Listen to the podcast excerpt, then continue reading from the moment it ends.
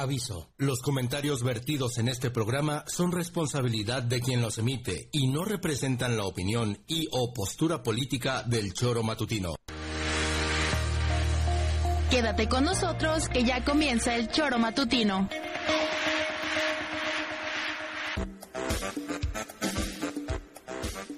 Porque somos quienes alegramos tus mañanas. Interactúa con nosotros y búscanos en nuestras redes sociales como El Choro Matutino. Sintonízanos desde nuestra página web www.elchoromatutino.com y llámanos a cabina al 777-311-6050.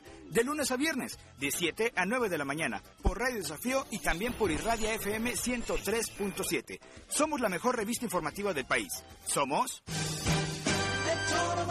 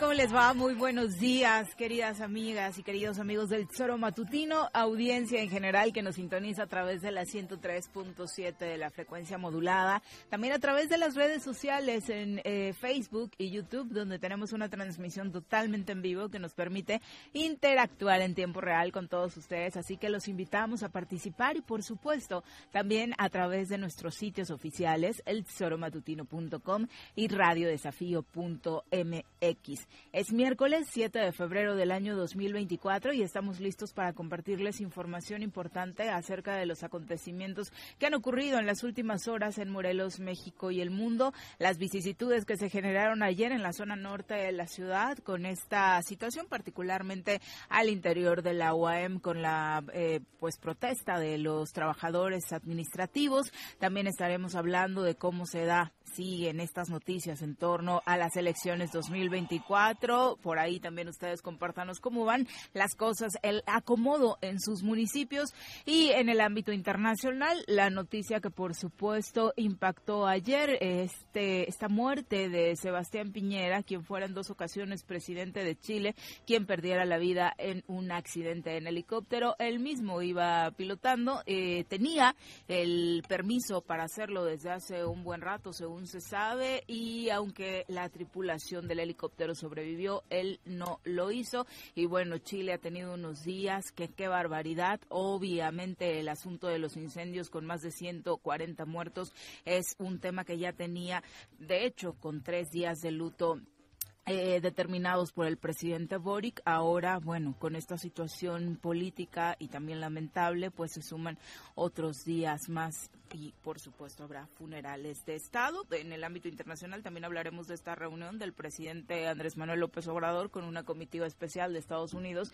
que estuvo de visita en México para hablar, según se dice, de temas migratorios en específico. Ya sabe, ya también están en elecciones, entonces el asunto de la relación bilateral cobra relevancia, particularmente el flujo migratorio. Señora Rece, ¿cómo le va? Buenos días. ¿Qué pasó, señorita Arias? Buenos días. Nada, sin novedad en el frente, todo tranquilo. Pues eso, lo que has hecho ahora, el resumen, ¿no? y aparte, también en el ámbito deportivo, qué lamentables estas escenas también en Guatemala, entre la afición de Rayados y eh, el cuadro local, aunque termina ganando el cuadro mexicano. Bueno, las inmediaciones del estadio ayer dentro de este partido de la Copa Champions, de nuevo cuenta, lamentable lo que sucede en el fútbol centroamericano. Latinoamérica está mal. Sí.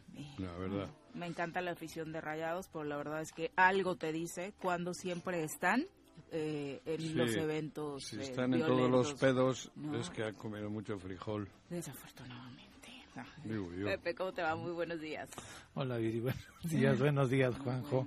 No, pero es que con estas La reflexión. reflexiones, alegorías y demás. este... Desde temprano. No, pero sí tiene razón, ¿no? O sea...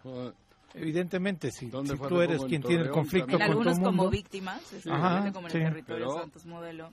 Pero es complicado, pero bueno, en fin.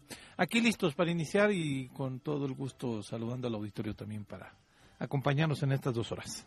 Sí, el asunto de la UAM, ¿no? Que de pronto parecía que la administración de la nueva rectora uh, iniciaba como eh, tranquila tras la resolución del asunto del aguinaldo, que era el conflicto más álgido que se tenía al cerrar el 2023, pues arrancó 2024 y empezaron los problemillas, por ahí el asunto de la eh, Facultad de Ciencias Sociales y de Derecho y ahora este asunto con los administrativos.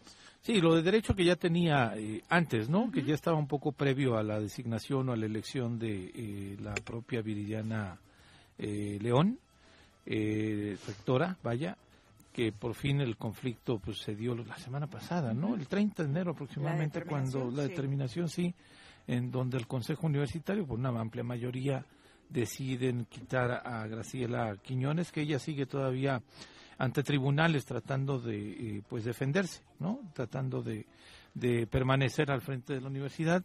Apeló. Los sí, Sí, sí, sí, ya el, el sindicato de, de trabajadores, pues parece que no, porque y, y, ya es como muy definitiva, Juanjo, 109 votos a favor de la determinación, ¿para qué quieres estar ahí? no Pero bueno, este, este, obviamente está en todo su derecho y ya se determinará después qué onda. Pero la asamblea que se realizó la semana pasada por parte de este sindicato de administrativos, pues pedían eh, aproximadamente un 20% de aumento en el salario mm. y la oferta por parte de la rectoría es solamente el 4%. Joder. Entonces sí hay una disparidad de, económica. Sí, sí, muchísimo, ¿no? Entonces, el día de ayer, sorpresivamente, porque no eh, lo conocíamos, al menos nosotros, ¿no? Este, decidieron tomar las instalaciones de la universidad, los dos accesos.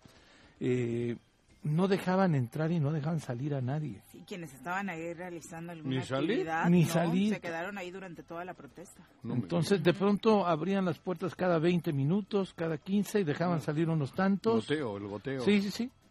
Pero ya fue como a partir de las 2 de la tarde que ya fue cuando decidieron, dos, dos y media de la tarde cuando decidieron ya liberar completamente, pero sí fueron momentos fuertes. Los administrativos. Los administrativos, sí, no es este... ¿Quién es el líder? Ahorita te digo el líder quién ah, es. porque no es, no es Mario, este, Cortés, Montes, no. No, no, no. este es otro. Sindicato. Este es otro líder, estos son los administrativos, que de aquí algunos dicen que todavía hay estudiantes, eh, perdón, trabajadores que incluso hasta ganan menos que el salario mínimo. Menos que el salario mínimo, ¿cómo va a ser? Sí. No me jodas ya es este Carlos Ortega Ojeda es el secretario general mm. del sindicato de trabajadores y administrativos en la universidad, ¿no? Sí, no, no, no, eso es una barbaridad, ¿no? Bueno. Son 1200 trabajadores los que se encuentran por debajo del salario mínimo. ¿Cómo va a ser? Ven nada más. 1200 trabajadores por debajo del salario mínimo. Es lo que dice ¿En la UAM? Sí. No creo, hombre. Digo, ¿sí? Es lo que dice su líder sindical. Sí, si lo dice, supongo que tendrá. Pues sí, porque. Sabe que es fácil contradecirlo. ¿no? Sí, porque. quiero decir que. No, no digo que no sea, pero la incredulidad es en el sentido de que, ¿cómo va a haber 1.200 por abajo el salario mínimo? Si es un acto ilegal. ¿Será gente de intendencia? ¿Será gente de jardinería? No sé, cabrón. Pero en un ente no, sí, me parece que tengan a gente por abajo el salario mínimo Sí, es, es un absurdo, ¿no? Digo, bajo esta premisa se entendería que la exigencia sea así, ¿no? Con un porcentaje alto en el tema de la solicitud de ampliación de, del salario. Eso en torno a la universidad, en torno al ámbito electoral a nivel local. Bueno, al parecer eh, ya todos los partidos están cumpliendo con las definiciones de los personajes que encabezarán eh, sus candidaturas. en Movimiento Ciudadano ayer trascendía que Mayela Alemán y Jorge Arismendi serán quienes eh, serán su apuesta rumbo al Senado. ¿Quién es? Mayela Alemán y Jorge Arismendi sería la fórmula del Movimiento Ciudadano. Jorge reaparece en política. Mm, bueno, hace, tres años fue candidato, ¿eh? Pero ha estado en todos los partidos. Calladito ahora, ¿no? Ha estado, tres años Hace tres años fue candidato por el PRD. ¿Tres años o Sí, hace tres. ¿Sí? Pues cuando pierden el registro. No me acuerdo de eso. Digo, se le aprecia al doctor, pero tuvo una votación también... Baja. Pero muy baja. Muy, muy, muy baja. Y pues Mayela no ha participado nunca en ninguna elección. Es su primera prueba de fuego en la... Yo pensé que Movimiento Ciudadano nos iba a dar una sorpresa todavía... Pero Mayela, Movimiento sí, Ciudadano, Ciudadana, PAN, Mayela. Fuerte, pues sí, se supone. Pues recuerda que tuvo este pleitito en Acción Nacional, ¿no? Eh, ella levantó la mano para ser quien encabezara la candidatura a la gubernatura. No le gustó que llegara Lucy Mesa. se sabe que tuvieron ahí sus discrepancias. Sabemos que este grupo en general de eh, nuestro querido Juan Pablo Adame, que en paz descanse, pues con los terrazos tampoco tenía como la mejor relación. Entonces, pocas posibilidades había de que Mayela le abriera la posibilidad. Ciudadano. Movimiento Ciudadano, yo creo, bueno, yo así lo he interpretado desde que era Convergencia, desde que los conozco. Yo a Movimiento Ciudadano lo he visto siempre cerca de la izquierda o con un partido progresista, con, con, miras a tener una sociedad más justa, eh, en, el ámbito de la mujer, en los derechos de las mujeres, el del derecho a decidir y tal. Y ahora me vienen con que Mayela va a ser... estás insinuando? ¿Qué? Yo no insinúo, yo digo, cabrón. Mayela, Mayela es una mujer creo que conservadora, que, que precisamente creo que sus ideales son otros. Totalmente conservadora, conservadora muy, conservadora. De la Sagrada Familia. Sí, claro. no solamente de ahora, sino de ese grupo. Ahí sí, no le entiendo mucho a... Además, si fuese que es una mujer que, digo, en el sentido político de que ha ganado elecciones o de que arrastra, no sé, no, no le veo. Es como Martita. ¿Cuál Martita La de Fox. Digo yo, cabrón. Pero ella no participó en por eso, ya una elección, si no mal recuerdo. Yo sé que Mayela incidía mucho en el gobierno con su marido. y ya hace rato decían que tenía ganas de participar, ¿no? Pero que participe está bien. Yo ahora estoy hablando de convergencia, de movimiento ciudadano. Yo no creo que Mayela y Mirel tengan mucho en común. Pero bueno, la política es la política. Aquí están buscando votos. Supongo que es restarle al PAN, ¿no?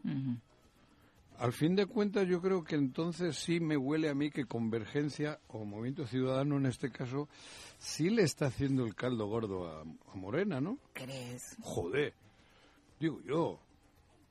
¿No? ¿Crees que aquellos pues rumores de que Dante realmente estaba jugando con las fichas que Andrés Manuel le decía y que incluso esa candidatura de Samuel que crecía y crecía y que al no ser él el candidato toda la campaña precisamente se enfocó en denostar al frente por esta determinación de ponerle el pie en el Congreso de Nuevo León para no dejarlo ser candidato sea real? No sé, no sé, yo es que ya hay tanto juego y también uno aquí en la mañana, pues para no aburrirme, digo cosas, ¿no? Porque también, cabrón, te aburre, te aburre. Fíjate.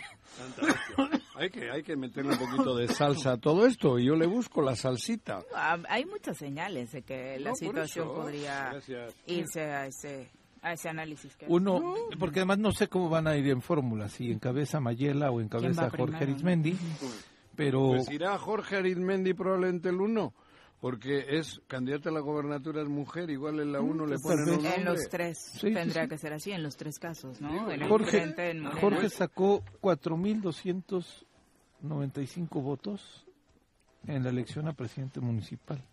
Fue a, presidente, a la presidencia municipal, ¿por qué por el PRD. Por el PRD. Sí, por eso te decía. Le votaron sus alumnos. No, pues son yo creo que los alumnos son más. Sí, son muchos más los alumnos de la UNIVAC. No creo, joder, cuatro mil y pico. De un total de doce mil, de 122 mil votos mm. de Cuernavaca. Por eso, a mí, digo, el Movimiento Ciudadano, te repito, yo incluso he, dicho aquí que simpatizo, ¿no? En algunas cosas y con la gente y tal, ¿no? Pero por mm. esa corriente que creo yo que ocupaba ese espacio que ocupaba. ¿Pero qué espacio ocupaba? Socialdemócrata, quiero decir, ¿no? Más bien. No, sí, más a la izquierda. Más a la izquierda. Pero tampoco está alejado entonces de ser un partido que apoye esta participación de la gente que se piensa desairado un poco por la izquierda. a ver, Mayela está totalmente identificada con el, conservadurismo. Totalmente Mayela, ¿a quién puede restarle votos? Si es que resta pues, alguno. Acción Nacional es muy claro. ¿A quién? Acción Nacional. A Acción Nacional. Acción Nacional, ¿a quién tiene de candidata a la gobernatura? A Lucía Mesa. Una mujer de izquierda. ¿A quién? Por eso, pero ¿a quién le... Entonces, ¿a quién le hace daño? ¿Qué enredo? ¿A quién? No, enredo, no, pero esto es más sencillo que los enredos. No, no, ¿qué enredo con las candidatas? Digo, a, mí me sorprende. Si es eso, me sorprende. Yo tenía entendido que Mayela estaba queriendo jugar con, con su partido o con su grupo, ¿no? Pero, no sé, raro. ¿No se les hace raro? Sí. Sí, sorprendió. Y la verdad es que sorprendió. Pero raro del movimiento ciudadano, ¿eh? no de ella. Sorprendió negativamente, porque no eran los perfiles que la ciudadanía esperaba. por eso. de, la ciudadanía no, movimiento ciudadano. La ciudadanía somos. No digo, somos apartidistas y yo como ciudadana no esperaba esos candidatos de Movimiento Ciudadano. Por eso, porque, porque tú, vamos, tienes afectos por ahí en, en algún. No, para nada, ni siquiera la veía ahí, ¿no? ¿A quién? A, a Mirel, si tengo efectos en Movimiento ah, Ciudadano. Mirel, y no era el espacio, no era el espacio en el que esperaba verla, o sea, no, no me sorprende. ¿A quién? a Mirel. Ah, no. No. Ah, bueno. Mm. Bueno, Mirel también estuvo en el PAN, ¿no? Hace muchos, sí, muchos años. Sí, me acuerdo, cabrón. Mira. Sí, sí, Joder. Pues es que... ¿Y eso qué? ¿Eh? no, no, que... digo que, se me ocurre, que ahorita me acordé que yo cuando la conocí a Mirel estaba en el PAN, trabajaba con él. Este, si, si, si revisáramos todos los temas que desde el Senado mismo, con Patricia Mercado, que también es un perfil que es completamente distinto al de, al de Mayela, ¿no? Claro. Este, pues vemos el tema de la legalización de la marihuana.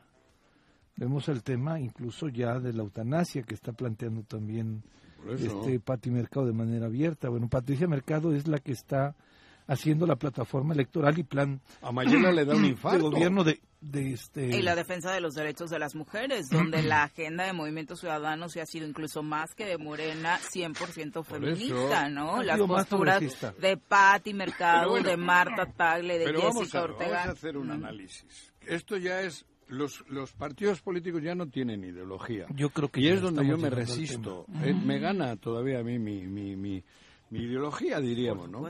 Porque yo pues la tengo ahí, cabrón, me cuesta pensar que no haya ideología en los partidos, que paso están, cabrón. Pero si analizas bien, aquí todo el mundo cambia de, de bando cuando se le hinchan los ovarios o los testículos. Pero el, argumento es ese, no me dieron espacio donde yo quería. Pero no te dan espacio, pero tampoco, porque no te dan espacio porque están dándole a otros. Están, aquí todo el mundo está... A ver, ¿qué hace Lucy en el PAN? Nada, debía estar en Morena. ¿Qué hace esta chica, cómo se llama? La, la del... Margarita. Margarita pues no sé, yo le veo poco por sus últimos recorridos, por sus últimos kilometrajes, porque han andado más cerca trabajando, trabajando digo, en el PAN. ¿Qué hace Mayela en Movimiento Ciudadano? Si era la conservadora del PAN. O sea, ya solo con eso ya tenemos el ejemplo de que ya los coches solo están, le cambian la pintura como les pega la gana. Ya no es el Ferrari rojo el, otro blanco. No, ya le cambian de color, cabrón. Porque aquí solo hay interés, interés por, por ganar las, los espacios. Pero pasa lo mismo allá y en las escuderías, o sea, el ejemplo. Por eso, bueno, pero allí nunca han tenido ideología. Allí la única ideología es ganar y tener dinero. aquí no, aquí no, joder. En el mundo de la política los partidos nacen con ideología, nacen con un, min, con un fin para inculcar al pueblo y para gobernar con una tendencia distinta, cada uno con su ideología, güey. Ahora y a la hora de elegir candidatos parece que es el último rubro en el que se están fijando. Uriostegui, un hombre que ha sido, creo yo, de izquierda, está en la derecha. Bueno, está en la derecha, está en el coche de la derecha, porque ya no creo que hay ni derecha ni izquierda. Yo creo que nacemos solo con la del medio, o sea, con, los brazos... Centro. con la del centro, eso quise decir. Porque ya no hay. Y decíamos de, de Mayela, Hace tres años se tomó una foto con Ulises. Ah, sí. Este, ah, es que su otro hijo, sí, claro. Armando Adame iba en la lista plurinominal. A diputación local. Sí. Ahí lo entiendes porque el PES es un partido también de derecha. Estaba Era el Partido Solidario, claro. el que desapareció. Sí, sí. Del que Ulises eh, Bravo, el hermano del gobernador, era dirigente hace tres años. Este, que ahora ya es morenista, ¿no? Pero pero era más que natural la presencia de Mayela. Sí, ¿no? Ahí sí dices, se, entiende porque porque va va conforme a su ideología. Pero ya desde hace tres años entonces veíamos que Mayela estaba queriendo incursionar en la política. de manera directa. Mira. Ella. el, siempre, fue el chismecito desde que terminó el sexenio de Adame, ¿no? que decían que hasta de gobernadora. A Javier López lo traía jodido. Bueno, y te acuerdas que también en esa elección, perdón, ¿eh? ¿eh? terminando la elección de, bueno, la, la casi el, finalizando el gobierno de, de, de, de Marco Adame, no se toma foto con Adrián Rivera. No, traían un pique. Uh. Se toma foto con Amado Orihuela. Sí, claro. Pues ahí podemos ir entendiendo también parte de la personalidad de la maestra, ¿no? Ya es interés, a ver, no sé, el afán de estar, el afán de querer, no sé, güey. digo, yo estaría más tranquilo, ¿no? ¿En casa? Con Movimiento Ciudadano, con no, esos candidatos. Ya, ya, no quiero saber nada de ninguno, cabrón. Mm. no, al que pague. Pues, Vamos a mercantilizar la política. Pero ya está y no lo hicimos nosotros. Pero pero nosotros no, lo hemos hecho, pero voy a tener que hacerlo, güey. O sea, mercantilizada ya está. Solo me estoy chupando Y no por estos ejemplos, sino por lo que hemos visto a lo largo del proceso de selección de candidatos en este 2024. Parece que es eso, ¿no? ¿Cuánto traes? Depende de lo que por te eso, o, o que, estratégico, porque aquí la, ahí abajito en el subterráneo igual se están moviendo cosas. A mí me parece extraño, insisto, la estrategia de Movimiento Ciudadano. Le empiezo a oler un tufito así como de, de morena y no sé, cabrón. Como, que le empiezas a ver a Dante la cara de AMLO. sí, como que Dante se está... La forma de bailar creo que, sí, el otro día que bailó. Como que le ha salido copete, güey. Canitas. Sí, ha salido copete. ¿No te ves tú así un poquito? Bueno, desde hace rato, ¿eh? Que tú no lo hubieras querido ver antes. No, pero es que en política Hace rato a nivel nacional hay, hay estrategias y hay satélites que están desde fuera operando, ¿no? claro. Para, para crear eclipses. Ya ves que el eclipse es cuando un satélite está entre el sol y el otro. Una mamada así. Bueno, una cosa así es, ¿no? Pues entonces probablemente en política también hay ese, ese jueguito, ¿no? Sí, hay por ahí pequeñas señales como que, por ejemplo, la candidata local esté más enfocada en las críticas hacia Lucía. Sí, Jessica. Claro, no, eso, esta chica. o sea, son pequeñas, Jessica Ortega. Jessica, pues, pequeñas señales donde dices... Mm". Porque solo que Blanco como que se ensució un poquito, dice, ¿no? La campaña es muy buena, a mí me encanta, pero... Se ensució un poquito Blanco, pero nada más.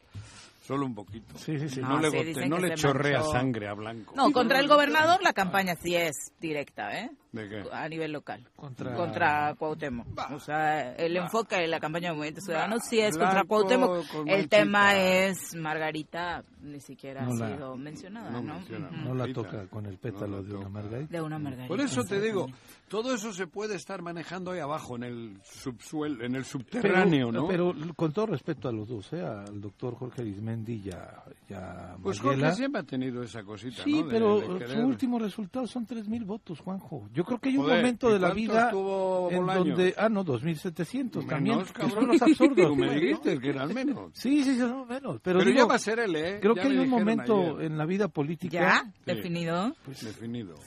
Como en la vida de un futbolista que dicen ya el, cuerpo no da. No, sí, a partir de los aquí y pocos... Aquí debería, en, la vida política, una que no tienes amigos. Que te Digo, yo sí, sí, que, te, digan, oye, ya cálmate, ¿no? Claro. Hiciste el ridículo la vez pasada. O sea, ni siquiera el tercer lugar. No, pero este... nunca pierdes el, el, ego te gana. Nos gana el ego. Pues eso sí. Me es el ego.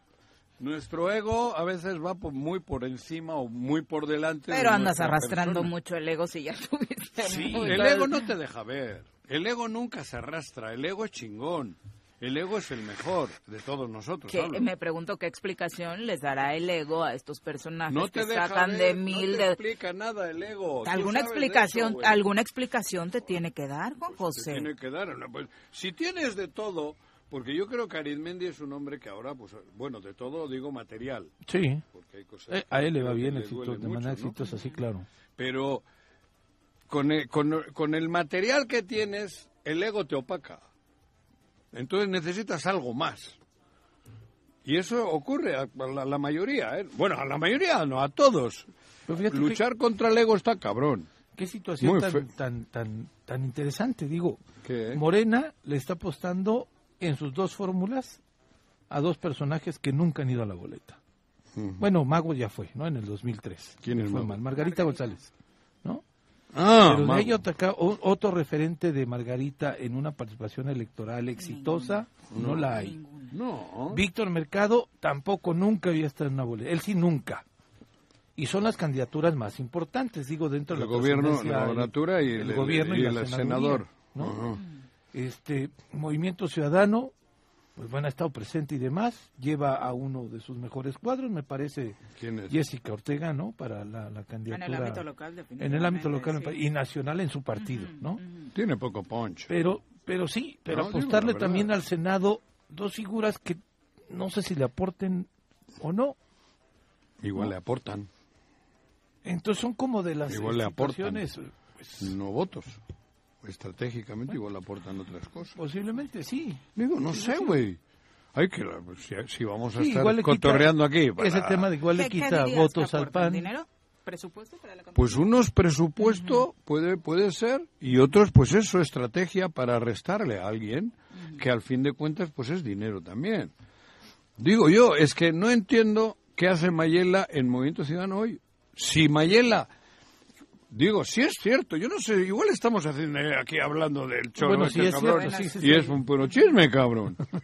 y me estáis poniendo loco aquí y luego me voy a salir y Mayela me va a mentar la madre. o los de Movimiento no Ciudadano. Es trascendido de una cuenta por ahí en redes, ¿no? Ayer fue un tema... ¿Oficial? Recurrente, no, no oficial, pero recurrente. Mm, bueno, bueno, no vaya a joder. Mayela, yo disculpa, yo no te quería poner una chinguita, pero tampoco es a ella, es a movimiento. El doctor ¿eh? apareció con gente morena hace un año aproximadamente. ¿eh? Pues Jorge, que iba yo a Jorge lo conozco hace veintitantos años, veinticuatro años. Y pues Jorge yo creo que quiere llenar espacios en su, en su... Ya fue diputado. Dos veces, ¿no? No sé si dos o una. Dos veces. Mm. Creo que dos veces. Una. ¿No? Una... ¿Con el PRI? Con las dos creo con el PRI. No, creo que luego Pero una en el gobierno de Graco, me parece. ¿Eh? Ahorita te digo. No me acuerdo, yo creo que ha sido una, ¿no? Arizmendi. Bueno, pero el hombre yo creo que es eso, ¿no? Con lo exitoso que ha sido en el tema de la universidad, de la UNIVAC, pues luego ha buscado espacios esos donde trascender, donde, donde, pues eso, moverse. Mira, ah, cabrón. Y por supuesto tener eh, también mayor votación, porque parte del crecimiento del movimiento ciudadano es acercar a los votantes a votar por el fosfo, fosfo. O sea, no solamente es eh, participo y ya. Claro. Que los ventanearon porque estaban echando sus tragos. ¿Quién es? En el estadio. ¿Quiénes estaban echando trago? A Samuel, y el candidato a la presidencia. Pero lo hacen cada 15 días, Samuel. Sí, pero Samuel. ¿Dónde? Allá en Nuevo León, en el ah, partido Tigres. Samuel es súper fan de Tigres y no hay partido al que no vaya. y se echa sus traguitos. Ayer estaban ahí. En Yautepec, en el CDI, pensé que me estabas hablando de algo de que no, estaban chupando. No, no, no, no, no. no, no, no. Que por cierto, viene el CDI, ¿eh? El, ¿Ah, Club Deportivo Yautepec. Sí, güey, le, eliminó a Playa del Carmen en un gran partido, ¿eh? Y que Playa viene a ser campeón de esta copa, ¿no? Sí, era el actual campeón de la Copa Conecta. Y ayer los muchachos, joder, hicieron un partidazo. ¿Sabes qué? Me gustó mucho. Inter Playa del Carmen creo que es una de las franquicias que tiene un, un equipo consolidado en esta división y que podría pelearle incluso a los de expansión este año ya que están de medio pelo. Está este Bracamonte, Carlos, de técnico, y rejuvenecieron. Ah, ok. Le han bajado a la nómina. El año pasado sí andaban. Digo, lo, eh, platiqué con ellos ayer. Sí, sí, sí. Entonces, ellos traen la mira de tener expansión y tener tercera, o sea, Liga TDP, Liga Premier y Liga de, y en expansión. Entonces ahí van van haciendo su estrategia. Tienen billete. Sí, hay billete. Ahí hay billete. Playa del Carmen, cabrón. Tienen el Inter Playa, el Inter, Playa del Carmen, creo que se llama. Pero ayer los muchachos de Yautepec, joder, se la rifaron. De verdad, ¿eh? La hostia, les felicité. Buen partido. Sí, no pararon de correr, cabrón. No pararon, güey. Y jugando bien. Sí. Tiene un buen plantel también. Sí, hostia, lo hicieron muy bien, muy, muy bien. Y, ganaron merecidamente. Es más, les anularon el 2-0. ¿Cuál fue el marcador final? 1-0. Pero les anularon un gol a última vez. No sé el árbitro qué pasó. ¿Qué, qué? Porque yo ya celebrando todos y yo ya volteé ya y escribí a la federación porque estuve como representante de la federación y tal y ya puse el 2-0 y volteo y ya cabrón tormentándole la madre al bandera había anulado el gol pero en fin y ahí estuve estuve con mi amigo Agustín Alonso mi amigo Agustín Alonso. Sí, ¿y le cuentas lo que dices de él? ¿De qué? ¿De Agustín? ¿Qué le digo de Agustín? Vamos a ¿Qué he dicho yo, chismosa? Nos acompaña hoy en comentarios. Una mujer llena de conocimiento, exdiputada, comunicóloga, fiel creyente de la transformación y morena de corazón, sin dejar atrás los deliciosos postres que hace. Ya está con nosotros Alejandra Flores. Ale, ¿cómo te va? Muy buenos días. Bienvenida. Alejandra Flores en la mitad de semana. Mitad de semana, sí. La de esta semana por falta de huevos hoy no, hoy no puede traer nada. Ay, qué fuerte son ¿Sí? ¿Nada? ¿Escuchaste la razón? Sí, el convenenciero de Juan. No escuchaste la razón. No, escuchaste la razón. por falta de huevos. Que por falta de huevos no puede traer nada. No tenía. No tuve Yo anoche. Tengo gallinas de libre pastoreo. ¿Y por qué no huevos me traes son los huevos? que me sobran. Pues pásame unos porque ¿Eh? necesitaba anoche Con huevos. una llamadita tuya hubiese bajado ahora una, ¿cómo se llaman? Una una qué, ¿cómo se llama? Donde vienen 30 huevos. Una tapa de huevos. Una tapa te una me tapa hubiese de traído. Tengo de libre me quedé. pastoreo. Oye, Lo que me sobran son huevos. Mira. Qué bien. Claro. Tú lo dices. Alejandro, Jorge Digo, ya fue todas diputado las- una o dos veces. Los quiero vender. Ah, Eh, tú dos veces. todos, ¿Ah, ¿verdad? Dos veces. ¿Quién? sí. ¿Ariel ¿Las dos con el PRI? Arismendi. Era otra duda que teníamos. Con el PRI. Sí. Con el PRI. Sí, sí, sí. Aparte, ah, eh, la vez pasada nada más con el PRD, ¿no? Sé, sí. pero... Porque fue de los que se pasó del PRI al PRD cuando Gallo, Sí. ¿no? Sí. Fue de los del Sí. chalequito amarillo. Los Minions, No, sé Hasta un poquito los Minions. ¿no? Un poquitito Sí. antes, ¿eh? Incluso. No Ah, sé sí. si... Yo creo que más bien fue con Graco. No Sí. fue... No fue Pero labor- estaba con el chalequito Sí, sí. amarillo en la No, pero en creo que él lo hizo con Graco, no con Rodrigo. Ujú. Los de Rodrigo Fue en la primera etapa de la, primera legislatura. La de. Rodrigo fue otra ganadería. Sí, exacto. El, O ¿cómo sea, se creo cuando que llegó Jorge no fue tan Rodrigo niño. él ya estaba. Sí, ya No. estaba. Sí, exacto. Pero yo sí lo recuerdo con su chalequito. ¿Qué pasó, Ale? ¿Algún ¿no? chisme? Pues ¿Qué nada, fíjate, tengo, tengo, tengo la mala costumbre de De- escuchar el choro. No me jodas. Te agradecemos ser. ¿Sí? fan del programa, claro. Y- Siempre está ahí pendiente, sí hasta quiero- participando. Huevos no tienes, Quiero pero hacer- varios sí, cabrón. Quiero, sí. Joder, Sí, para sí, escuchar sí. esta cosa todos sí, los días. su puta. la verdad. Y, y hoy sí quiero, ¿Qué? Con todo el cariño que le tengo a mi amigo Paco. Santillán, Ah. que fue un comentario muy misógino el de, ¿De qué ayer, hizo? ¿no? No me acuerdo. de, de no medir capacidades, de no medir eh, fuerzas y decir que no hay capacidad de eh, en una persona. Tengo ¿De- que ser muy cuidadosa en el reclamo porque no puedo hablar mucho. Pero yo lo hago, tú No. dime. Ayer estábamos analizando No la reunión del fin de semana y los nombres que se posi- sí, y, y que postulaban no para había la capacidad alcaldía. o que no le alcanzaba a una persona que es mujer más que para un distrito. ¿A ti ¿no? o quién? Sí. ¿no? Que para No, un sí, distrito muy, muy despectivamente. Dijo no que le con, alcanza, dijo pero que para con un mucho distrito. cariño. Sí. Ah, con, te, ¿no? te y- con y- cariño. Y, y- comparando, eh, pues yo no entiendo su punto de comparación, ¿no? Entre una persona y otra, pero sí fue un hombre ¿Cuáles son y una mujer, donde sí realmente creo que fue muy misógino su comentario, Paquito. porque no dio la, no dio razones ni comparativos ni argumentos para, para O dar sea, te ese- menospreció, Por diríamos. supuesto. No, no me di cuenta, en Sí. serio, ¿eh? Cuando estábamos hablando de que Mm. si Javier ya era eh, y la parte Sí, recordábamos y, y quién tú había, cuántos Pepe, votos sí, habían sí sacado hubo una votos. defensa, creo ¿no? que. Pero no, ni Sí. me acuerdo de ese... Sí, sí, supongo sí, que sí. sí, porque si lo hubiese captado bien, además le hubiese sido más férrea la defensa. No, porque pues. tú sí mencionaste que ¿Ah, yo sí? ahí estaba participando y este, Ajá, sí, y él claro, dijo que no, no, pues no, no le da. Pues sí, apenas para un distrito, ¿no?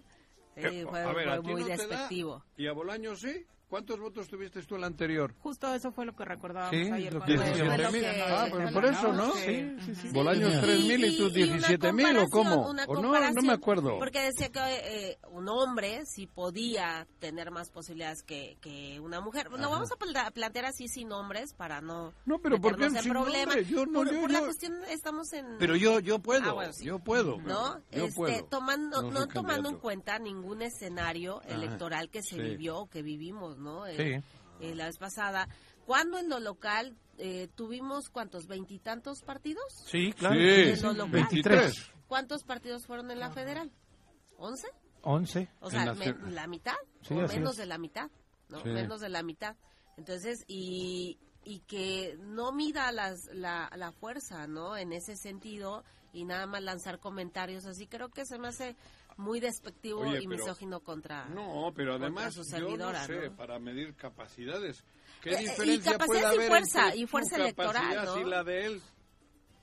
Por ejemplo.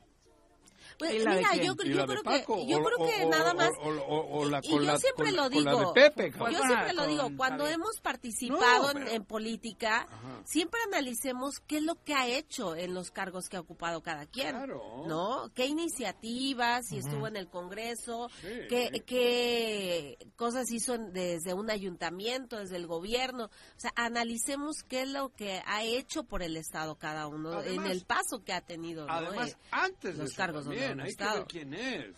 Sí, como persona Sí, claro. también. Sí, sí, sí, no solamente Oye, no, el no, cargo no, porque público. pida perdón, yo voy a olvidar, se van a olvidar todo el da- daño que he podido hacer.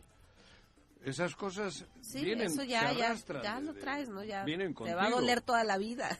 Claro.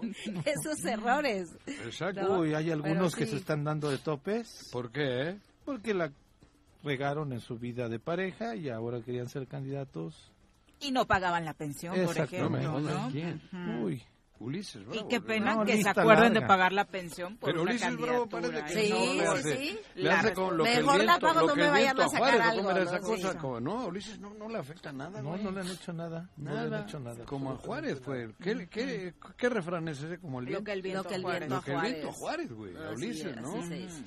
Lo que... ¿Cómo se llama el presidente de, ¿De qué? de Morena, güey? Mario Delgado. Lo que Delgado a Juárez. No, lo de que Delgado... No, lo que el viento a Mario. Lo que el viento a Mario. Lo que el viento a Mario. ¿no? Eso. Va- Comentar lo, de- lo del viernes. Pero ¿no? da certeza una- la visita de Leonel Godoy. Eh, fíjate que fue una reunión, pues, eh, Nada. donde todos expresamos más bien eh, nuestro sentir, Nada, lo que pensamos sí, sentimos, ¿no? disculpa, pero- en, en este proceso.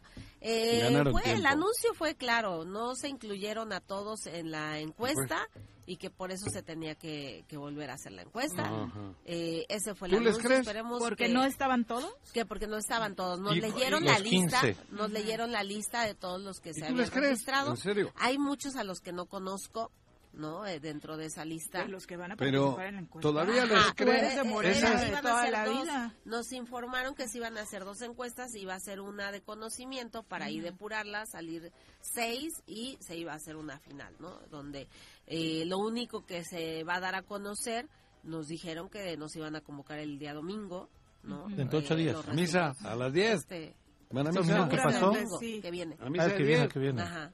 Sí, eh, para darnos los resultados Yo- de esa encuesta. Hay- Pero bueno, ya, ya se, se eso rumoraron es un muchas cosas, ¿no? cachondeo. Después de, después de eso que es un les- es- sucedió. Es, un cachondeo. Les están cachondeando. Digo, perdón, Juanje dice que solo los están cansando. Dijo. cachondeando. Sí, joder. Me hacen gracia. Es bastante bastante burda la estrategia, pero eso, yo es que yo lo viví en el fútbol, es la misma. Sí, sí, lo, nos contaste, Es la ¿no? misma, Cómo- sí. Te van cómo- arrinconando, te van arrinconando en el cómo lobby. presionaban les a los psicológicamente. y eh, fírmale, güey. No, pero yo me iban a dar 10. Fírmale por uno, cabrón. Y ya no puedes ir a otro equipo porque ya se cierra, a los 10 minutos se cierra el draft. Sí, ahí, por ejemplo, de- ahí eh, en ese aspecto Están futbolístico. Y mientras pues, el presidente del partido empiernado en una suite. ¡Eh! ¡Ay, no me ¿Verdad, metas en ese pedo! Yo no. Nunca, nunca, nunca utilicé esa ¿De empiernada. qué hablan? ¿Del término futbolístico No, o del... real. ¡Ay! Chismosa, no te cuento nada ya, cabrón. Ah, Cuéntanos. Había- ¿Te cuento? Pues para que los presidentes. Pues había una suite donde Ajá. Una persona llevaba unas chicas. Unas chicas para entretenimiento de los directivos. Ah, y mientras los jóvenes, yo los veía allá abajo sufriendo, no estoy hablando de ustedes, estoy hablando en el fútbol, ¿eh? Ajá, sí, sí, sí. Ah, yo pensé que era en eso, que ese día... No, no, no, no, Yo dije, pues es que nos citaron en un hotel. No. Es que nos citaron en un hotel, por ah, eso... Mira, ah, algo habrá. Cuidado. cuenten el chisme. No todos sabían que en la suite había... Y el viernes... ¡Uh! Cuernavaca, Cuernavaca. Y había solecito rico, ¿eh? Con la federación, cabrón. Ajá. Y estoy hablando en serio. ¿Y tú eras parte de los que estaban abajo o arriba? No, yo arriba. Los dos, subía y bajaba. Yo era, sí, subía y bajaba.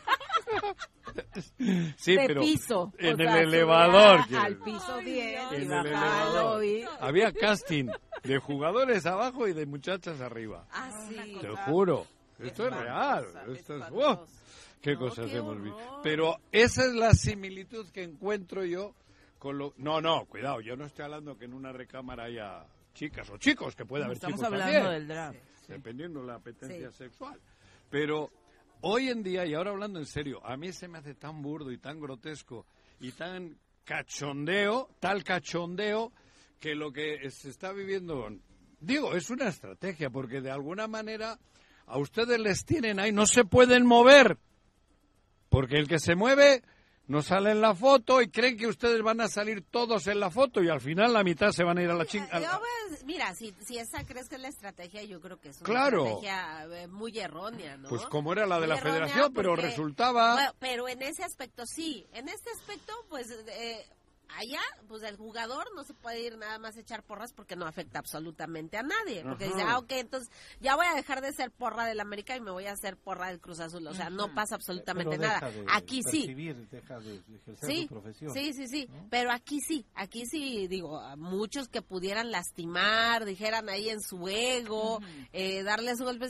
No se pueden ir de candidatos a lo mejor otro partido, pero se van a, apoyar y apoyarlo mucho poca por eso pero entonces yo creo que yo creo que sería una estrategia muy equivocada primero si es afuera no Ale primero lo que están evitando es que otros partidos se alimenten de, del de Morena. Que se alimenten porque ya ves que ya sí porque muchos están, están haciendo como no se liberan ustedes ¿no? como no se liberan ustedes pues tienen que ir rellenando sus, lugares. Sí El ejemplo y de repente sí, y Mayela, de repente que un movimiento no ciudadano por dónde, movimiento ciudadano hubiese querido tener la Agustina Alonso por ejemplo. Tanto que se rumoraba también. Por eso por ejemplo. Pero ahí está todavía Agustina Alonso también esperando porque es de los que está esperando. Sí ¿eh? Claro, como todos. Como todos, porque seguro no hay nada en Morena. Y a ustedes les traen en ese sentido. Nada para Pero ellos también saben que están en campaña electoral permanente. Sí. Que eso es una estrategia. O sea, por eso es una doble estrategia. Una doble estrategia. A ustedes les tienen amarraditos ahí en el rincón hasta última hora y luego, cuando ya no puedas irte a otro lado, sí vas a poder ir de porrista ir de porrista al donde pero quieras. aquí irte de porrista a otro lado sí puede afectar a, diferencia del fútbol, sí, pero menos. Pero, porque solo vas pero a poder yo creo que no, ya Pero yo creo que no se va a esperar. Digo, se había dado una fecha que era el 14 de marzo. yo creo que no va a pasar. No va a pasar. Pero va a ser va a ser antes. Pero es que si es yo después, creo, va a ser el 3 yo de creo que va a haber cabrón. muchas definiciones la próxima semana. Pero eso llevan diciendo ustedes desde noviembre. yo no. Yo no vengo diciendo eso. Blanco se iba desde pero septiembre pasado. Yo creo que la próxima semana van a comenzar muchas definiciones en, en ¿Eh? Morena. Cuauhtémoc se iba desde el año Pero porque ya estaban eh, definiendo Siempre, Graco también, Adame también, siempre desde el primer año ya se iba. En campaña nacional. Van a, van a verse este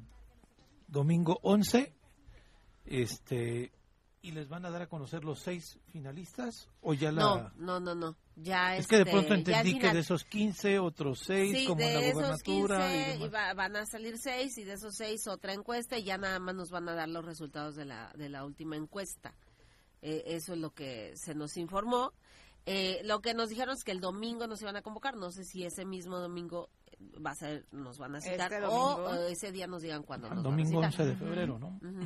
Pero yo sí creo que la próxima semana van a comenzar ya las muchas definiciones en Morena, ¿no? Entonces, eso pues, te llevo oyendo Tres meses. No es cierto. Tres meses, joder. no es cierto. Vale, tres meses. O sea, lo único cierto que nos habían dicho es que iba a ser el viernes. Ah, mira, va habiendo una metamorfosis ahí. En serio, güey.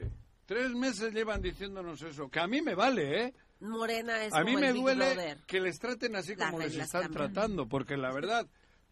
Y luego, si, si, si insinúas...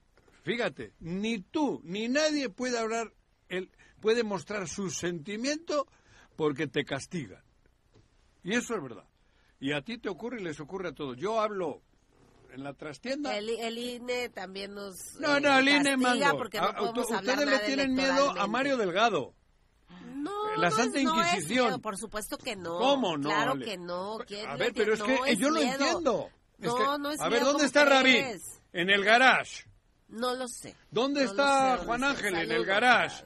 ¿Dónde está Rafa? En el garage. Todos están en el garage. Digo, pero es que lo entiendo. Todos están en la espera de, la de, es que no puedes que ya. Porque si expones te cortan la cabeza.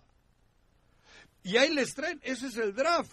A los jugadores conflictivos les cortábamos, bueno, yo no, pero les cortaban, les cortan la cabeza a los líderes de equipo, a, los que mm. quieren luchar por sus trabajadores, que son los jugadores, les cortan la cabeza. Y hay un pacto de caballeros que dicen, este no lo contrata ni Dios.